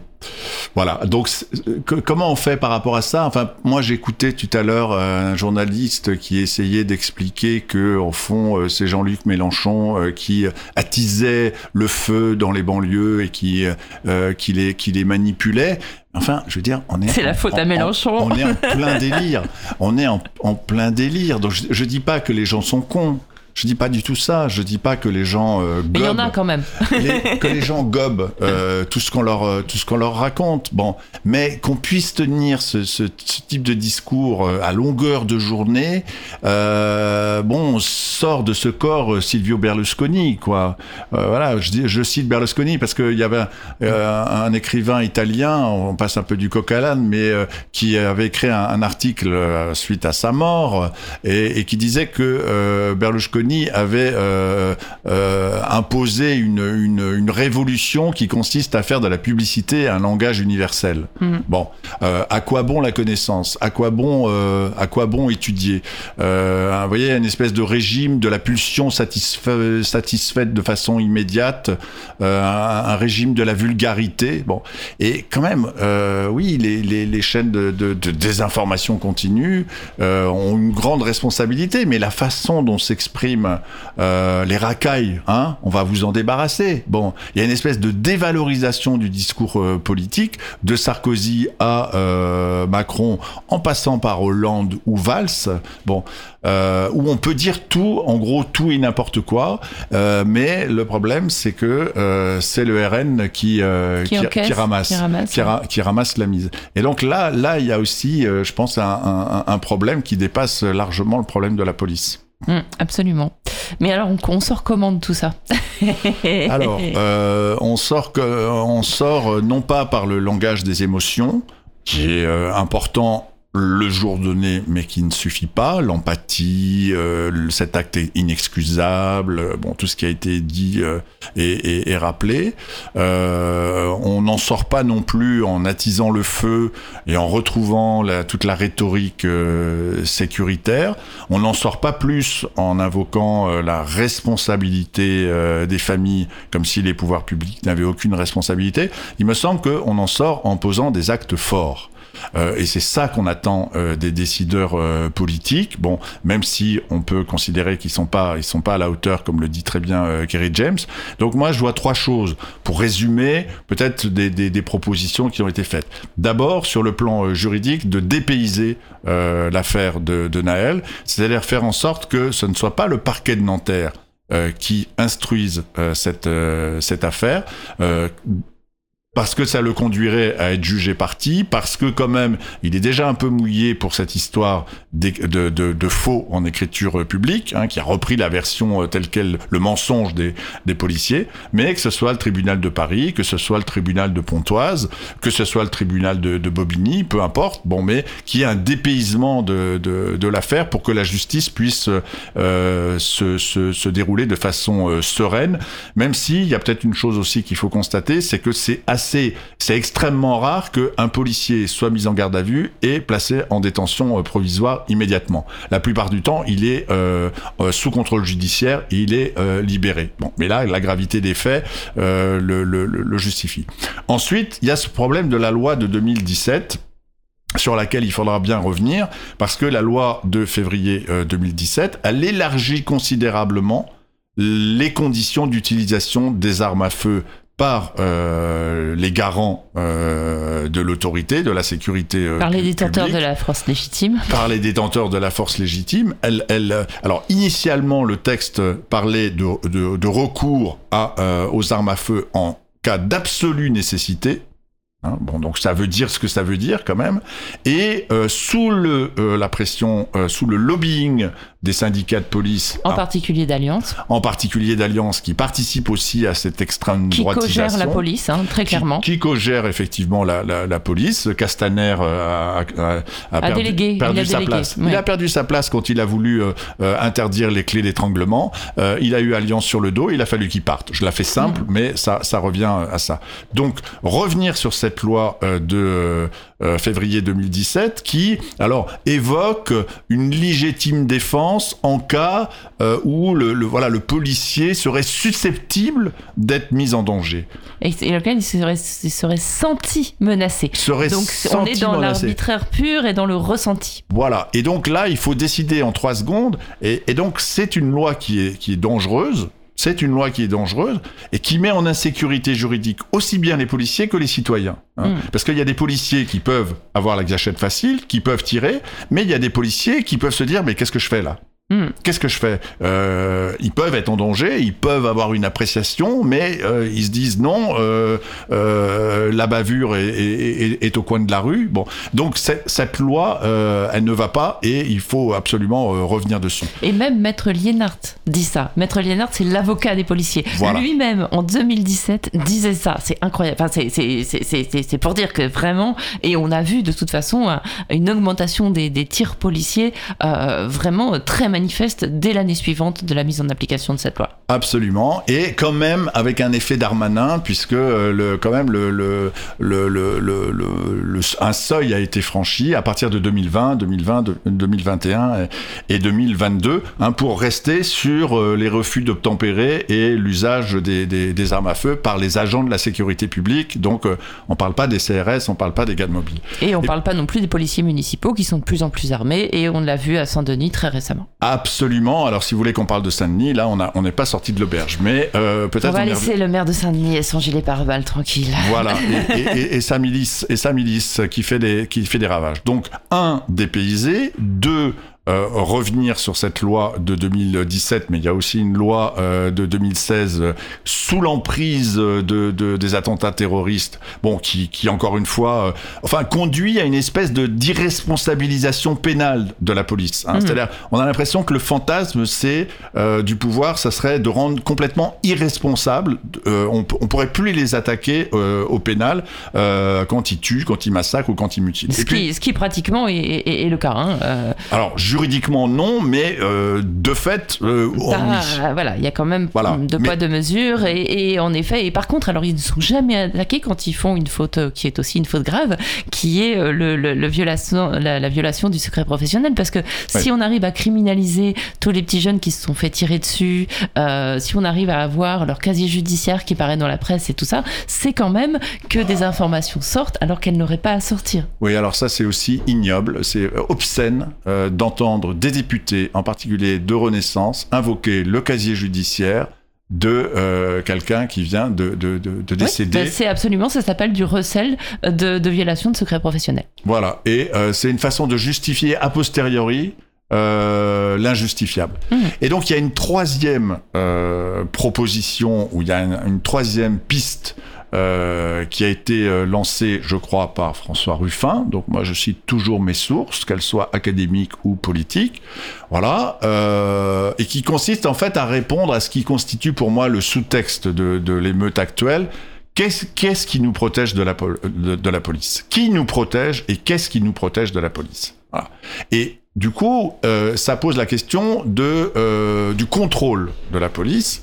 Et euh, on sait aujourd'hui que la police des polices, l'inspection générale de la police nationale, l'IGPN, est à la fois juge et partie. hein. On le sait, par exemple, à travers euh, le mouvement des Gilets jaunes, où euh, Arié Halimi a beaucoup, l'avocat... Euh, euh, Membre de la Ligue des droits de l'homme. membre des droits, de la Ligue des droits de l'homme, voilà, ce qui n'est pas, ce qui n'est pas un crime, mais a beaucoup agi pour faire en sorte que les plaintes pour violence policière soient non seulement enregistrées par l'IGPN, mais évidemment est une suite pénale. Or, euh, je me souviens en juin euh, 2019, euh, il y avait trois ou quatre cas sur à peu près 300 qui avaient été euh, proposés au, euh, au parquet, dont évidemment Jérôme Rodriguez. Donc Jérôme Rodriguez, qui a perdu un œil, était passé quand même à travers les bails du filet. Donc ça, ça va pas du tout. Et euh, on peut pas avoir une instance de contrôle qui soit interne, mais il faut considérer qu'il y ait une agence de contrôle externe, indépendante, autonome, avec un, un, président ou un directeur qui ne soit pas un policier, avec bien sûr euh, dans cette euh, instance des policiers, mais aussi euh, des euh, membres de la société euh, civile, comme c'est le cas éventuellement, soyons fous, des membres des minorités ethniques, comme c'est le cas en Angleterre, et aussi, pourquoi pas, soyons encore plus fous, des chercheurs. Oui, Hein, voilà. bon, Bah, c'est ce que pas préconise d'ailleurs le CESDIP qui dit qu'il faut absolument ouvrir la, la police, à, que des fonctions comme bah, voilà, les fonctions RH de la police ne devraient pas être exercées forcément par des policiers, euh, que la formation des policiers pourrait euh, laisser la place aussi à des sociologues. Je ne sais pas si vous êtes candidat, Michel. Un grand dossier, la, la- la Voilà. formation. La un grand dossier et puis surtout voilà il faut une formation un peu plus solide et, et, et- et concrète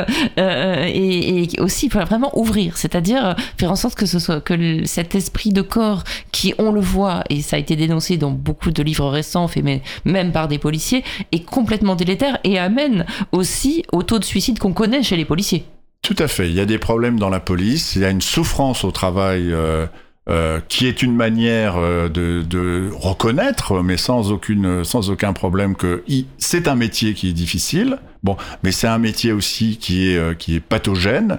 Euh, qui conduit euh, pas simplement à des, à des suicides, mais à des, à des burn-out, à des, à des dépressions.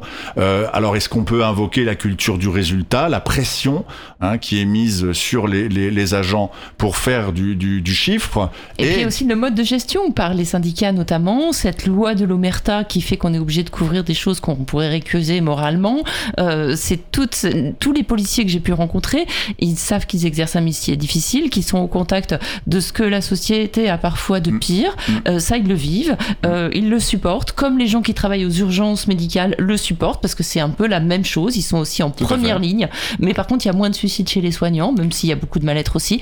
Euh, bon, déjà parce que les, policiers ont une arme, donc ils peuvent s'en servir contre eux-mêmes, évidemment. Mais aussi parce que à l'intérieur du corps policier, de ce corps très très resserré, qui les corsette, c'est-à-dire soit tu te tais, soit tu dégages, soit tu es harcelé, soit tu es laissé tout seul quand il y a des, des- des problèmes, soit tu n'es pas protégé par tes collègues. Donc en fait, cette, euh, cette autoprotection de la police, elle se fait sur le dos des citoyens en fait. Et ça, beaucoup ont du, du mal à le supporter. Et euh, je pense que cette histoire de management euh, euh, des services publics, d'introduction de, techniques du, du management qui vient du, du privé, encore une fois, elle est, elle, est, elle est pathogène aussi bien dans le domaine euh, public ou privé que euh, dans une institution comme la, comme la police. Et là, il y a effectivement il y a, il y, a, il y, a, il y, a, un truc qui va pas. Donc, s'ajoute euh, à, à ces trois pistes, effectivement, un, un vaste chantier sur la formation, parce qu'il faut rappeler peut-être à nos auditeurs que la formation initiale des policiers est de huit mois. Donc, euh, à quel diplômé on donne une formation de huit mois? Bon, À euh, quel diplômé, euh, quel, quel pas encore diplômé, on, on fait entrer avec euh, une note en dessous de la moyenne alors effectivement, comme euh, euh, Ils appellent les 4 sur 20 quand même, les policiers. Comme Bernard Cazenave avait euh, engagé un programme de recrutement de 20 000 euh, policiers, voilà, pour satisfaire un certain nombre de, de, de- Ouais, mais de y compris demandes. des réservistes hein, avec 3 mois de formation, voire 3 jours. On baisse la note, voilà, Ouais. voilà, et donc on, on, on fait rentrer des, des, des gens, euh, alors peut-être 4, Non, peut-être ils mais exagèrent, mais, mais euh, bon, en tout cas en dessous, en, en dessous de la moyenne. Mais il y a un problème au- au- au-delà de ce- peut-être ce- cette question euh, bassement scolaire. Bon, voilà, euh, mais y a- et c'est vrai qu'il y a un problème de formation qui est dénoncé par les syndicats depuis, depuis des années et qu'on n'entend pas. Huit mois de formation initiale pour euh, 14 mois, parce que ça fait deux ans en tout euh, de, de stage dans différents, euh, dans différents euh, commissariats, euh, il y a un problème. C'est-à-dire qu'au bout du mois, on a une arme quand même. On est, on est armé et on est dans la rue, quoi. Voilà. Et puis, on fait le sale boulot euh, des politiques. euh, on, va- on va dans les ghettos que d'autres ont, cré- ont créés. Bon, et, et- et on peut reprendre tout ce qu'on a, tout ce qu'on a dit. Bon, donc il y a, y a aussi un énorme chantier sur le, le, le- le maintien de l'ordre. Bon, mais quand on voit euh, le rappel du code de déontologie des policiers, quand on voit les schémas euh, directeurs de, de, de maintien de l'ordre, bon, notamment après les, après les gilets jaunes, bon, effectivement, c'est la, la catastrophe programmée. Hmm. Euh, Mais il y a cette question d'identification, bon, particulièrement dans le maintien de l'ordre, on ne sait jamais qui a tiré. Il y a des, des très bonnes agences de, de, de, de journalistes euh, qui euh, se, se- ont pris des techniques de, de 3D, d'architecture. Je pense à Disclose qui font des, des, des très très bonnes reconstitutions et tout ça, mais c'est des, Ah oui. agences associatives, voilà, de la société civile qui font ce boulot-là. Mais l'identification des policiers en manifestation, elle est quasiment impossible. Donc les, res- les responsabilités sont complètement euh, euh, Diluées. voilà diluées. Euh, et puis bah les RIO, c'est pourtant une obligation qui est rappelée, qui est légale. Enfin voilà, mais elle n'existe pas dans la réalité. Non, tout à fait. Il est où le Rio? Bon, ça on l'a- beaucoup, on l'a beaucoup entendu. Par contre, ce qu'on voyait, c'est des, des comment dire, des espèces d'écussons. alors ça porte un nom, je le cite dans un, livres, je me souviens plus, mais des des defenders. Mm. Euh, c'est-à-dire des trucs vraiment, vraiment extrême droite, quoi. Mhm. C'est-à-dire les, les policiers euh, justiciers. Euh, alors que c'est pas du tout, euh, vous voyez leur euh, leur euh, leur fonction. pas des Bon. cow-boys. Alors, est-ce qu'on peut s'inspirer euh, des Européens euh, qui sont des pays européens qui sont nos voisins, euh, de l'Allemagne, de l'Angleterre J'étais en contact tout à l'heure avec un journaliste euh, belge, où d'ailleurs euh, il y a eu euh, du grabuge hier soir à Saint-Gilles, pas à Molenbeek, mais à, mais à Saint-Gilles. Bon, En que- lien avec l'affaire de Naël? Absolument. D'accord. Donc de- c'était jeudi soir, hein, pour jeudi pour le c'était jeudi soir, pardon. Bon, euh, est-ce qu'on peut s'inspirer des bonnes pratiques, euh, notamment de désescalade, de, de, de gestion des conflits des pays européens, ou alors est-ce qu'on veut rester champion d'Europe euh, en matière euh, de, de tirs euh, mortels, euh, de mutilation, et j'en passe? Il n'y a aucune ironie dans mon propos. Hein, bon, et, là aussi, quand même, on a, enfin, je veux dire, la France, petit village gaulois, qui est sûr de tout, qui regarde les autres d'un air supérieur. Bon, non, non. euh, il y a effectivement des, des Bah, le maintien de l'ordre à la française vient d'être euh, vient d'être dénoncé par l'ONU. hein. Il y a eu deux rapports successifs qui dénoncent très très clairement le, le maintien de l'ordre dit à la française et ses dérives. hein. Alors ça a été le cas aussi, il y a eu de nombreuses prises de position pendant le mouvement euh, des Gilets jaunes, Mm. mais euh, force est de constater que ça n'a pas beaucoup d'emprise euh, sur, la, Ah sur, oui, oui. sur la politique, sur les, les, les, les dispositifs, sur, sur la formation et tous les, tous les sujets qu'on a, qu'on a abordés. Donc encore une fois, euh, et c'est pas du tout être, être cynique, mais euh, comment s'étonner euh, de la situation dans laquelle on, se, Mm. on se retrouve euh, aujourd'hui? Hmm. On va écouter encore un peu de musique, puis on terminera en parlant de, de- voilà, peut-être de ce qu'on peut faire pour que à plus long terme, ça, ça, enfin, les, les racines de, de ce mal disparaissent. Quelle ambition, Eugénie Mais n'est-ce pas, n'est-ce pas? Everybody gather round and listen to my song. Les larmes de nos mères n'auront jamais la même valeur que celle d'un flic, d'un commissaire. Face à une justice de classe arbitraire, une justice de race, un jury populaire, un pouvoir hypocrite sur lequel souffle un vent de panique. Face au mépris de la République, face aux bras armés de l'État, la dignité et la liberté de nos frères ne se négocient pas. C'est la banlieue qu'on juge et qu'on condamne à la prison. Quand la peur change de camp et inquiète la réaction, deux mômes butés égale une mutation de poste. Un flic blessé, c'est 15 piges que tu récoltes. Qui a vraiment l'intention de tuer et a la légitimité de son côté? Qui dans tous ces partis de gauche à droite, j'insiste, se sent vraiment préoccupé? Des drapeaux, des préfectures, et puis les barreaux, les serrures, leurs médiateurs, des salauds en armure, colonisateurs, juges de la valeur d'une blessure. Citoyens, soyez sûrs, l'État a les moyens. On fait ça bien, on est pur. Les indigènes n'ont pas d'âme. Voici la sentence, la valeur d'une larme pour la France. Qui est la victime dans cette pièce de théâtre? Le bourreau chiale à la barre et insulte le bronzé de sale macaque Après tant de marches, de prise de parole De vent roué par la tristesse De sanglots ravalés, de peur, de détresse D'espoir naïf en la justice De deuil interminable De pleurs, de rassemblement collectif De procédures minables D'intimidation, de points sur la table D'interrogatoire, d'harcèlement De commission rogatoire, de châtiment De peine, de juge, de haine et de subterfuge De flics pourris, incondamnables De fonctionnement absurde, indépassable D'arbitraire, de posture vulnérable Mais surtout de résistance insoupçonnable Yeah. Des drapeaux, des préfectures, et puis les barreaux, les serrures, leurs médiateurs, des salauds en armure, colonisateurs, juges de la valeur d'une blessure. Citoyens, soyez sûrs, l'État a les moyens. On fait ça bien, on est pur.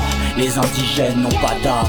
Voici la sentence, la valeur d'une larme pour la France. Le feu se propage, les sirènes retentissent dans la nuit. Le bruit des flashballs résonne douze coups de minuit. La cagoule, la capuche et le foulard palestinien recouvrent les visages endeuillés de quelques gamins. Fils d'immigrés blessés de la manière la plus intime. Barricades dressées, feu qui les illumine. Aux meurtres racistes répondent des émeutes populaires. Ça flambe quand une génération laisse exploser sa colère. Les frontières disparaissent, les poings se lèvent en guise de caresse. Les damnés de la République se défendent des répliques. Demande au fils du béton si on se contente d'un simple droit de veto. Y a plus d'appel au vote ici qui sème le bloc, récolte le ghetto. Des drapeaux, des préfectures, et puis les barreaux, les serrures, leurs médiateurs, des salauds en armure, colonisateurs, juges de la valeur d'une blessure. Citoyens, soyez sûrs, l'État a les moyens. On fait ça bien, on est pur. Les indigènes n'ont pas d'âme. Voici la sentence, la valeur d'une larme pour la France.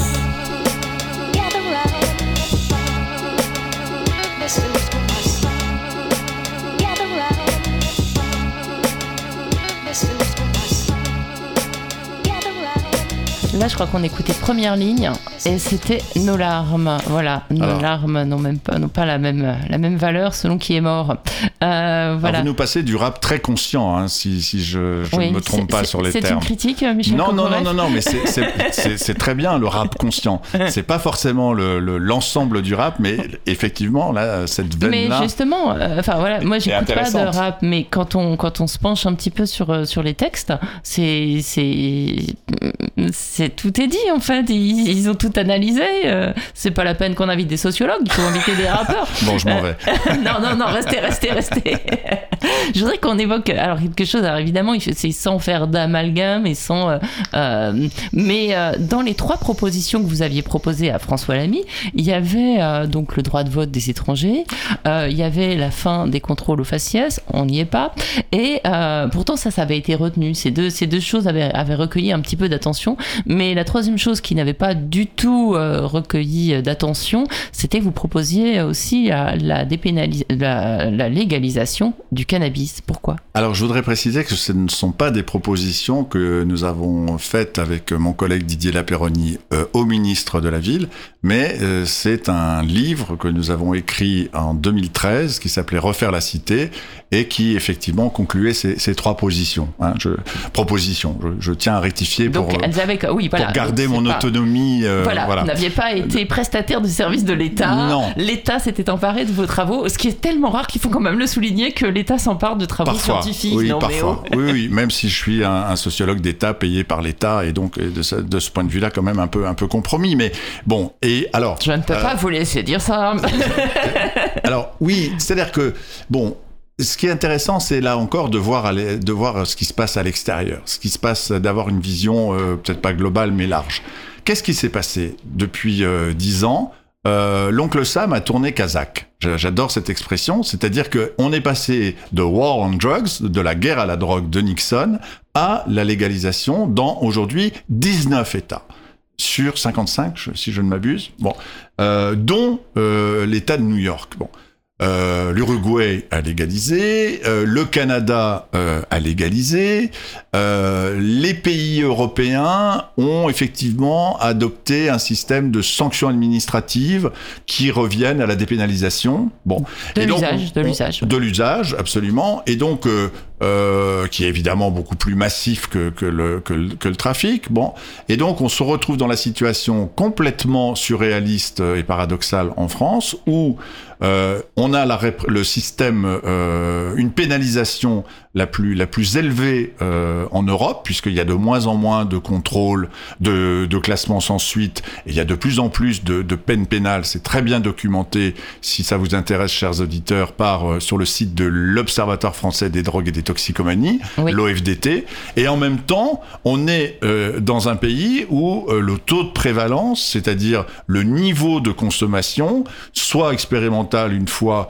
soit régulier euh, plusieurs fois euh, dans je crois que c'est 10, et le plus élevé D'Europe, oui. d'Europe. Mm. Donc, et presque au- au- au- aussi élevé que certains pays justement de- de- d'Amérique du Nord. Bon, donc les pays d'Amérique du Nord, ils sont pragmatiques et puis ils voient l'intérêt financier aussi. Bon, euh, de cette, cette industrie euh, de, de, de, la weed, de, de la marijuana. Bon, Euh, en France, donc c'est là où on est les plus répressifs et en même temps c'est là où on consomme le plus. Donc ça marche pas. Oui. Il faut se rendre à l'évidence. Donc, la- logiquement, franchement, c'est pas une position militante, mais c'est un- un- une conclusion logique. Quoique, voilà, euh, je puisse en avoir par ailleurs, mais euh, la, la répression ne marche pas, elle est coûteuse. Euh, on sait que euh, la répression des usagers de cannabis, c'est 85% de euh, 150, 160 000 interpellations par an depuis, depuis des années. Euh, c'est autour d'un milliard. Bon. Euh, et donc, effectivement, euh, euh, modifier la loi du 31 décembre 1970, euh, ça date quand même, hein, euh, et euh, d'aller vers la, la dépénalisation, euh, ça serait une manière de réorienter l'action des services de police judiciaire sur les cartels, sur les organisations criminelles, sur euh, les mafias. Bon. Et euh, parce que le trafic est très peu réprimé en France, que ce soit le trafic local ou le trafic international, c'est- moins de 10%. Bon.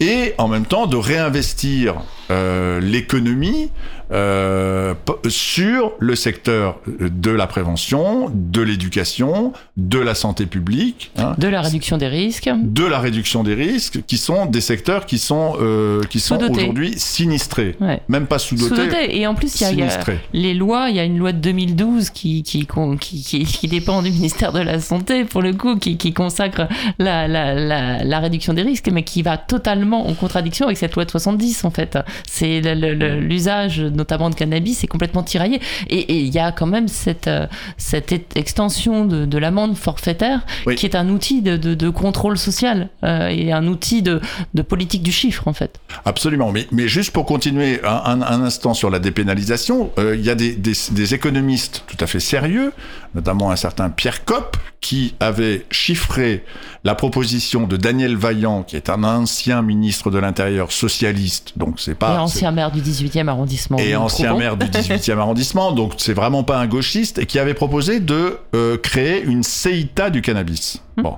Et donc le, le- le- le cannabis vendu par l'État. Mm. Et donc il avait fait chiffrer cette proposition par un économiste, euh, bénéfice 1 milliard euh, d'euros. Donc vous voyez, 1 milliard d'euros, euh, si on allège euh, le travail de, de, de, de police du cannabis, 1 milliard d'euros si on crée une CETA, euh, donc euh, avec une espèce de, de- oui de, de, de contrôle euh, de contrôle par l'État. Bon, euh, voilà, c'est des arguments pragmatiques, mais pour des raisons idéologiques, on, on reste arc-bouté sur la sur la sur la répression. Alors, pour en revenir au, au quartier populaire et aux banlieues, parce qu'il faut bien dire ça, Oui.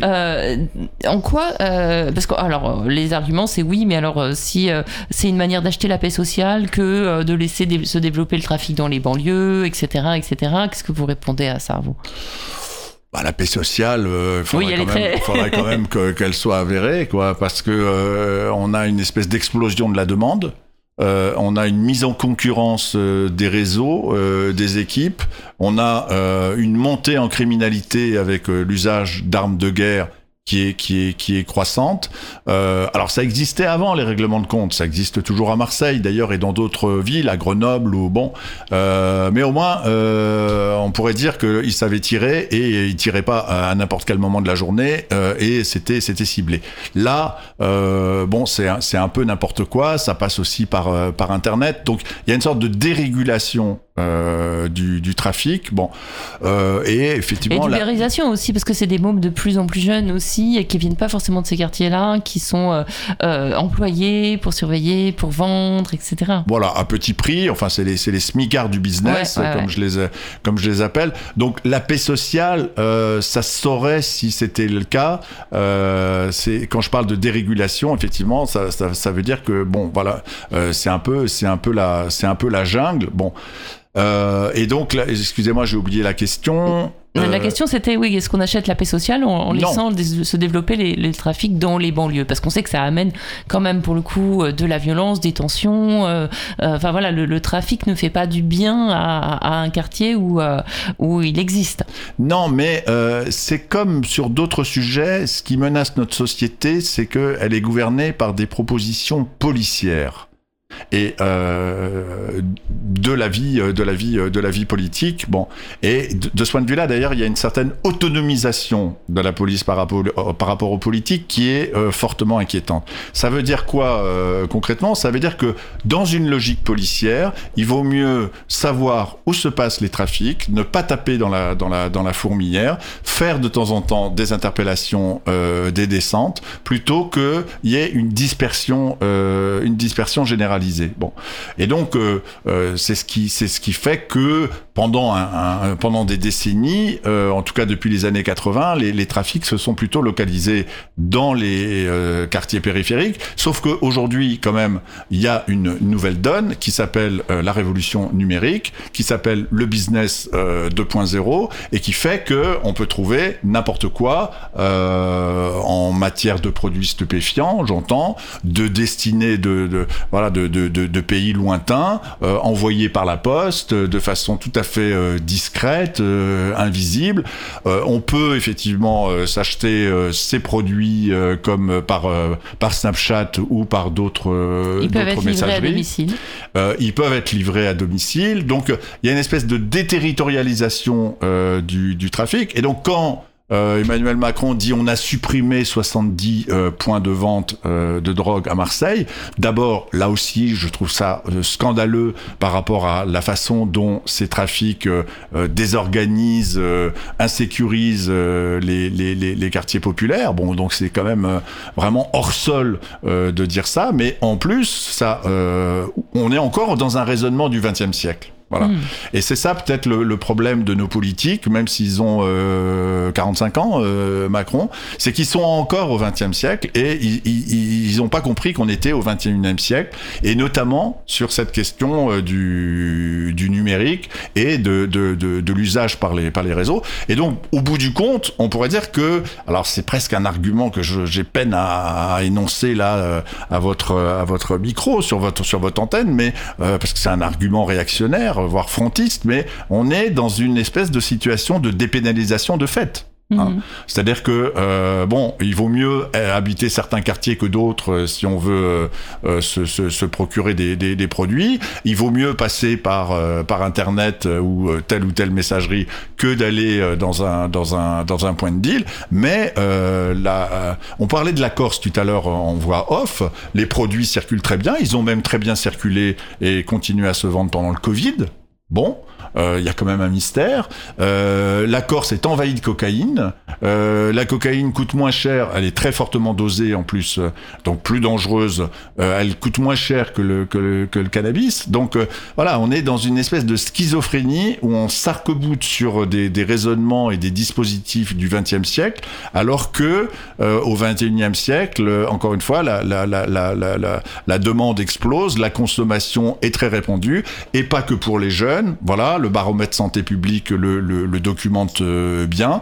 Et la seule réponse, c'est le statu quo. Statu quo, et puis non, on va, on va, on va permettre aux gens de payer tout de suite en leur donnant, euh, Oui. de payer par carte bleue leurs amendes. Voilà, les amendes forfaitaires et l'installation euh, de, de, de, de, de terminaux. Voilà. euh, dans, dans, dans tous les commissariats, euh, voilà, pour alors éventuellement pour se mettre à, à l'ère numérique. Mais ça, ça, ça c'est un point aussi qui rejoint le Covid, c'est que l'espèce de pression fiscale qui s'exerce sur les ménages les plus modestes et, euh, et leurs enfants. Bon, d'accord. Euh, la consommation de cannabis est, est, est illégale. D'accord, ils transgressent un, un, un interdit.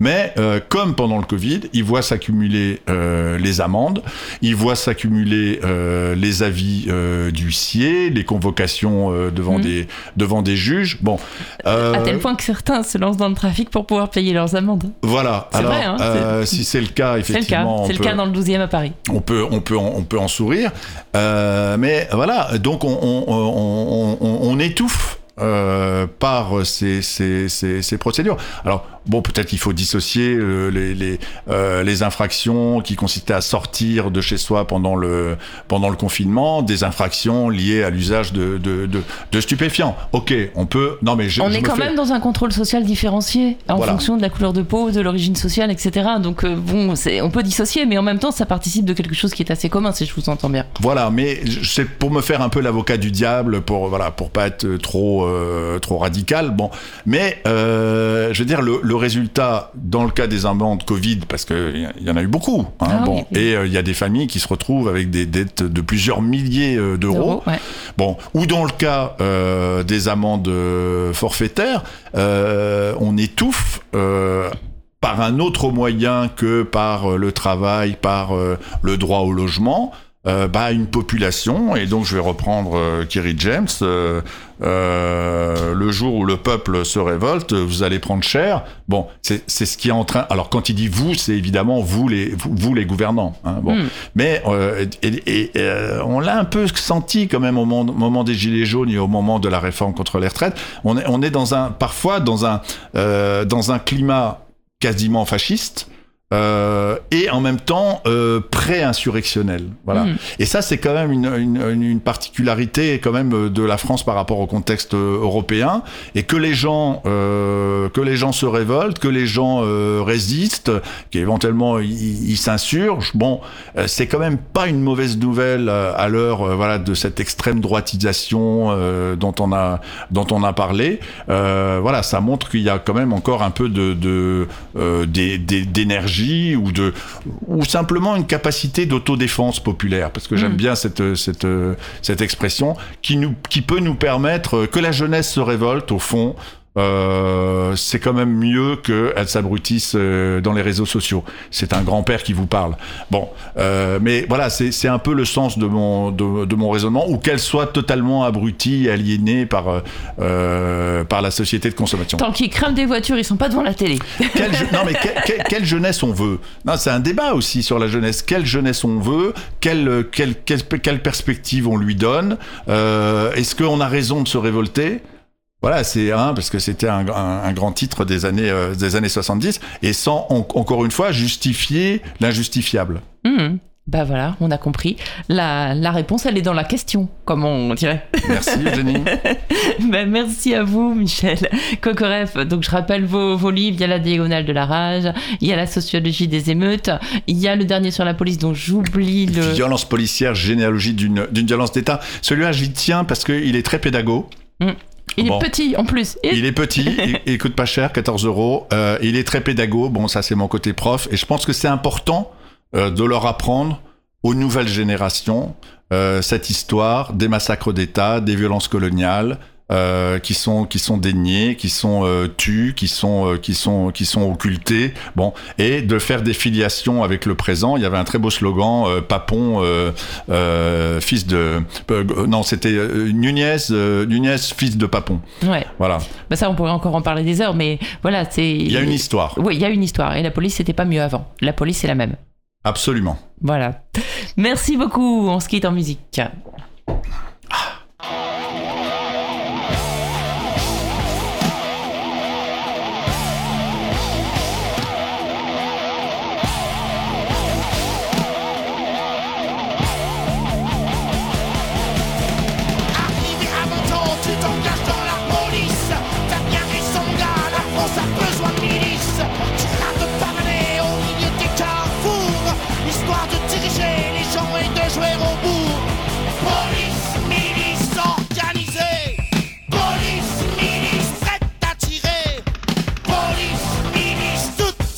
Et si tu sais le tu auras de l'avancement, tu gagneras de l'argent à faire chier les gens. Tu portes l'uniforme, relève le défi. Société de consommation à base de képi. Police, milice organisée. Police, milice prête à tirer. Police, milice, toutes ces factices.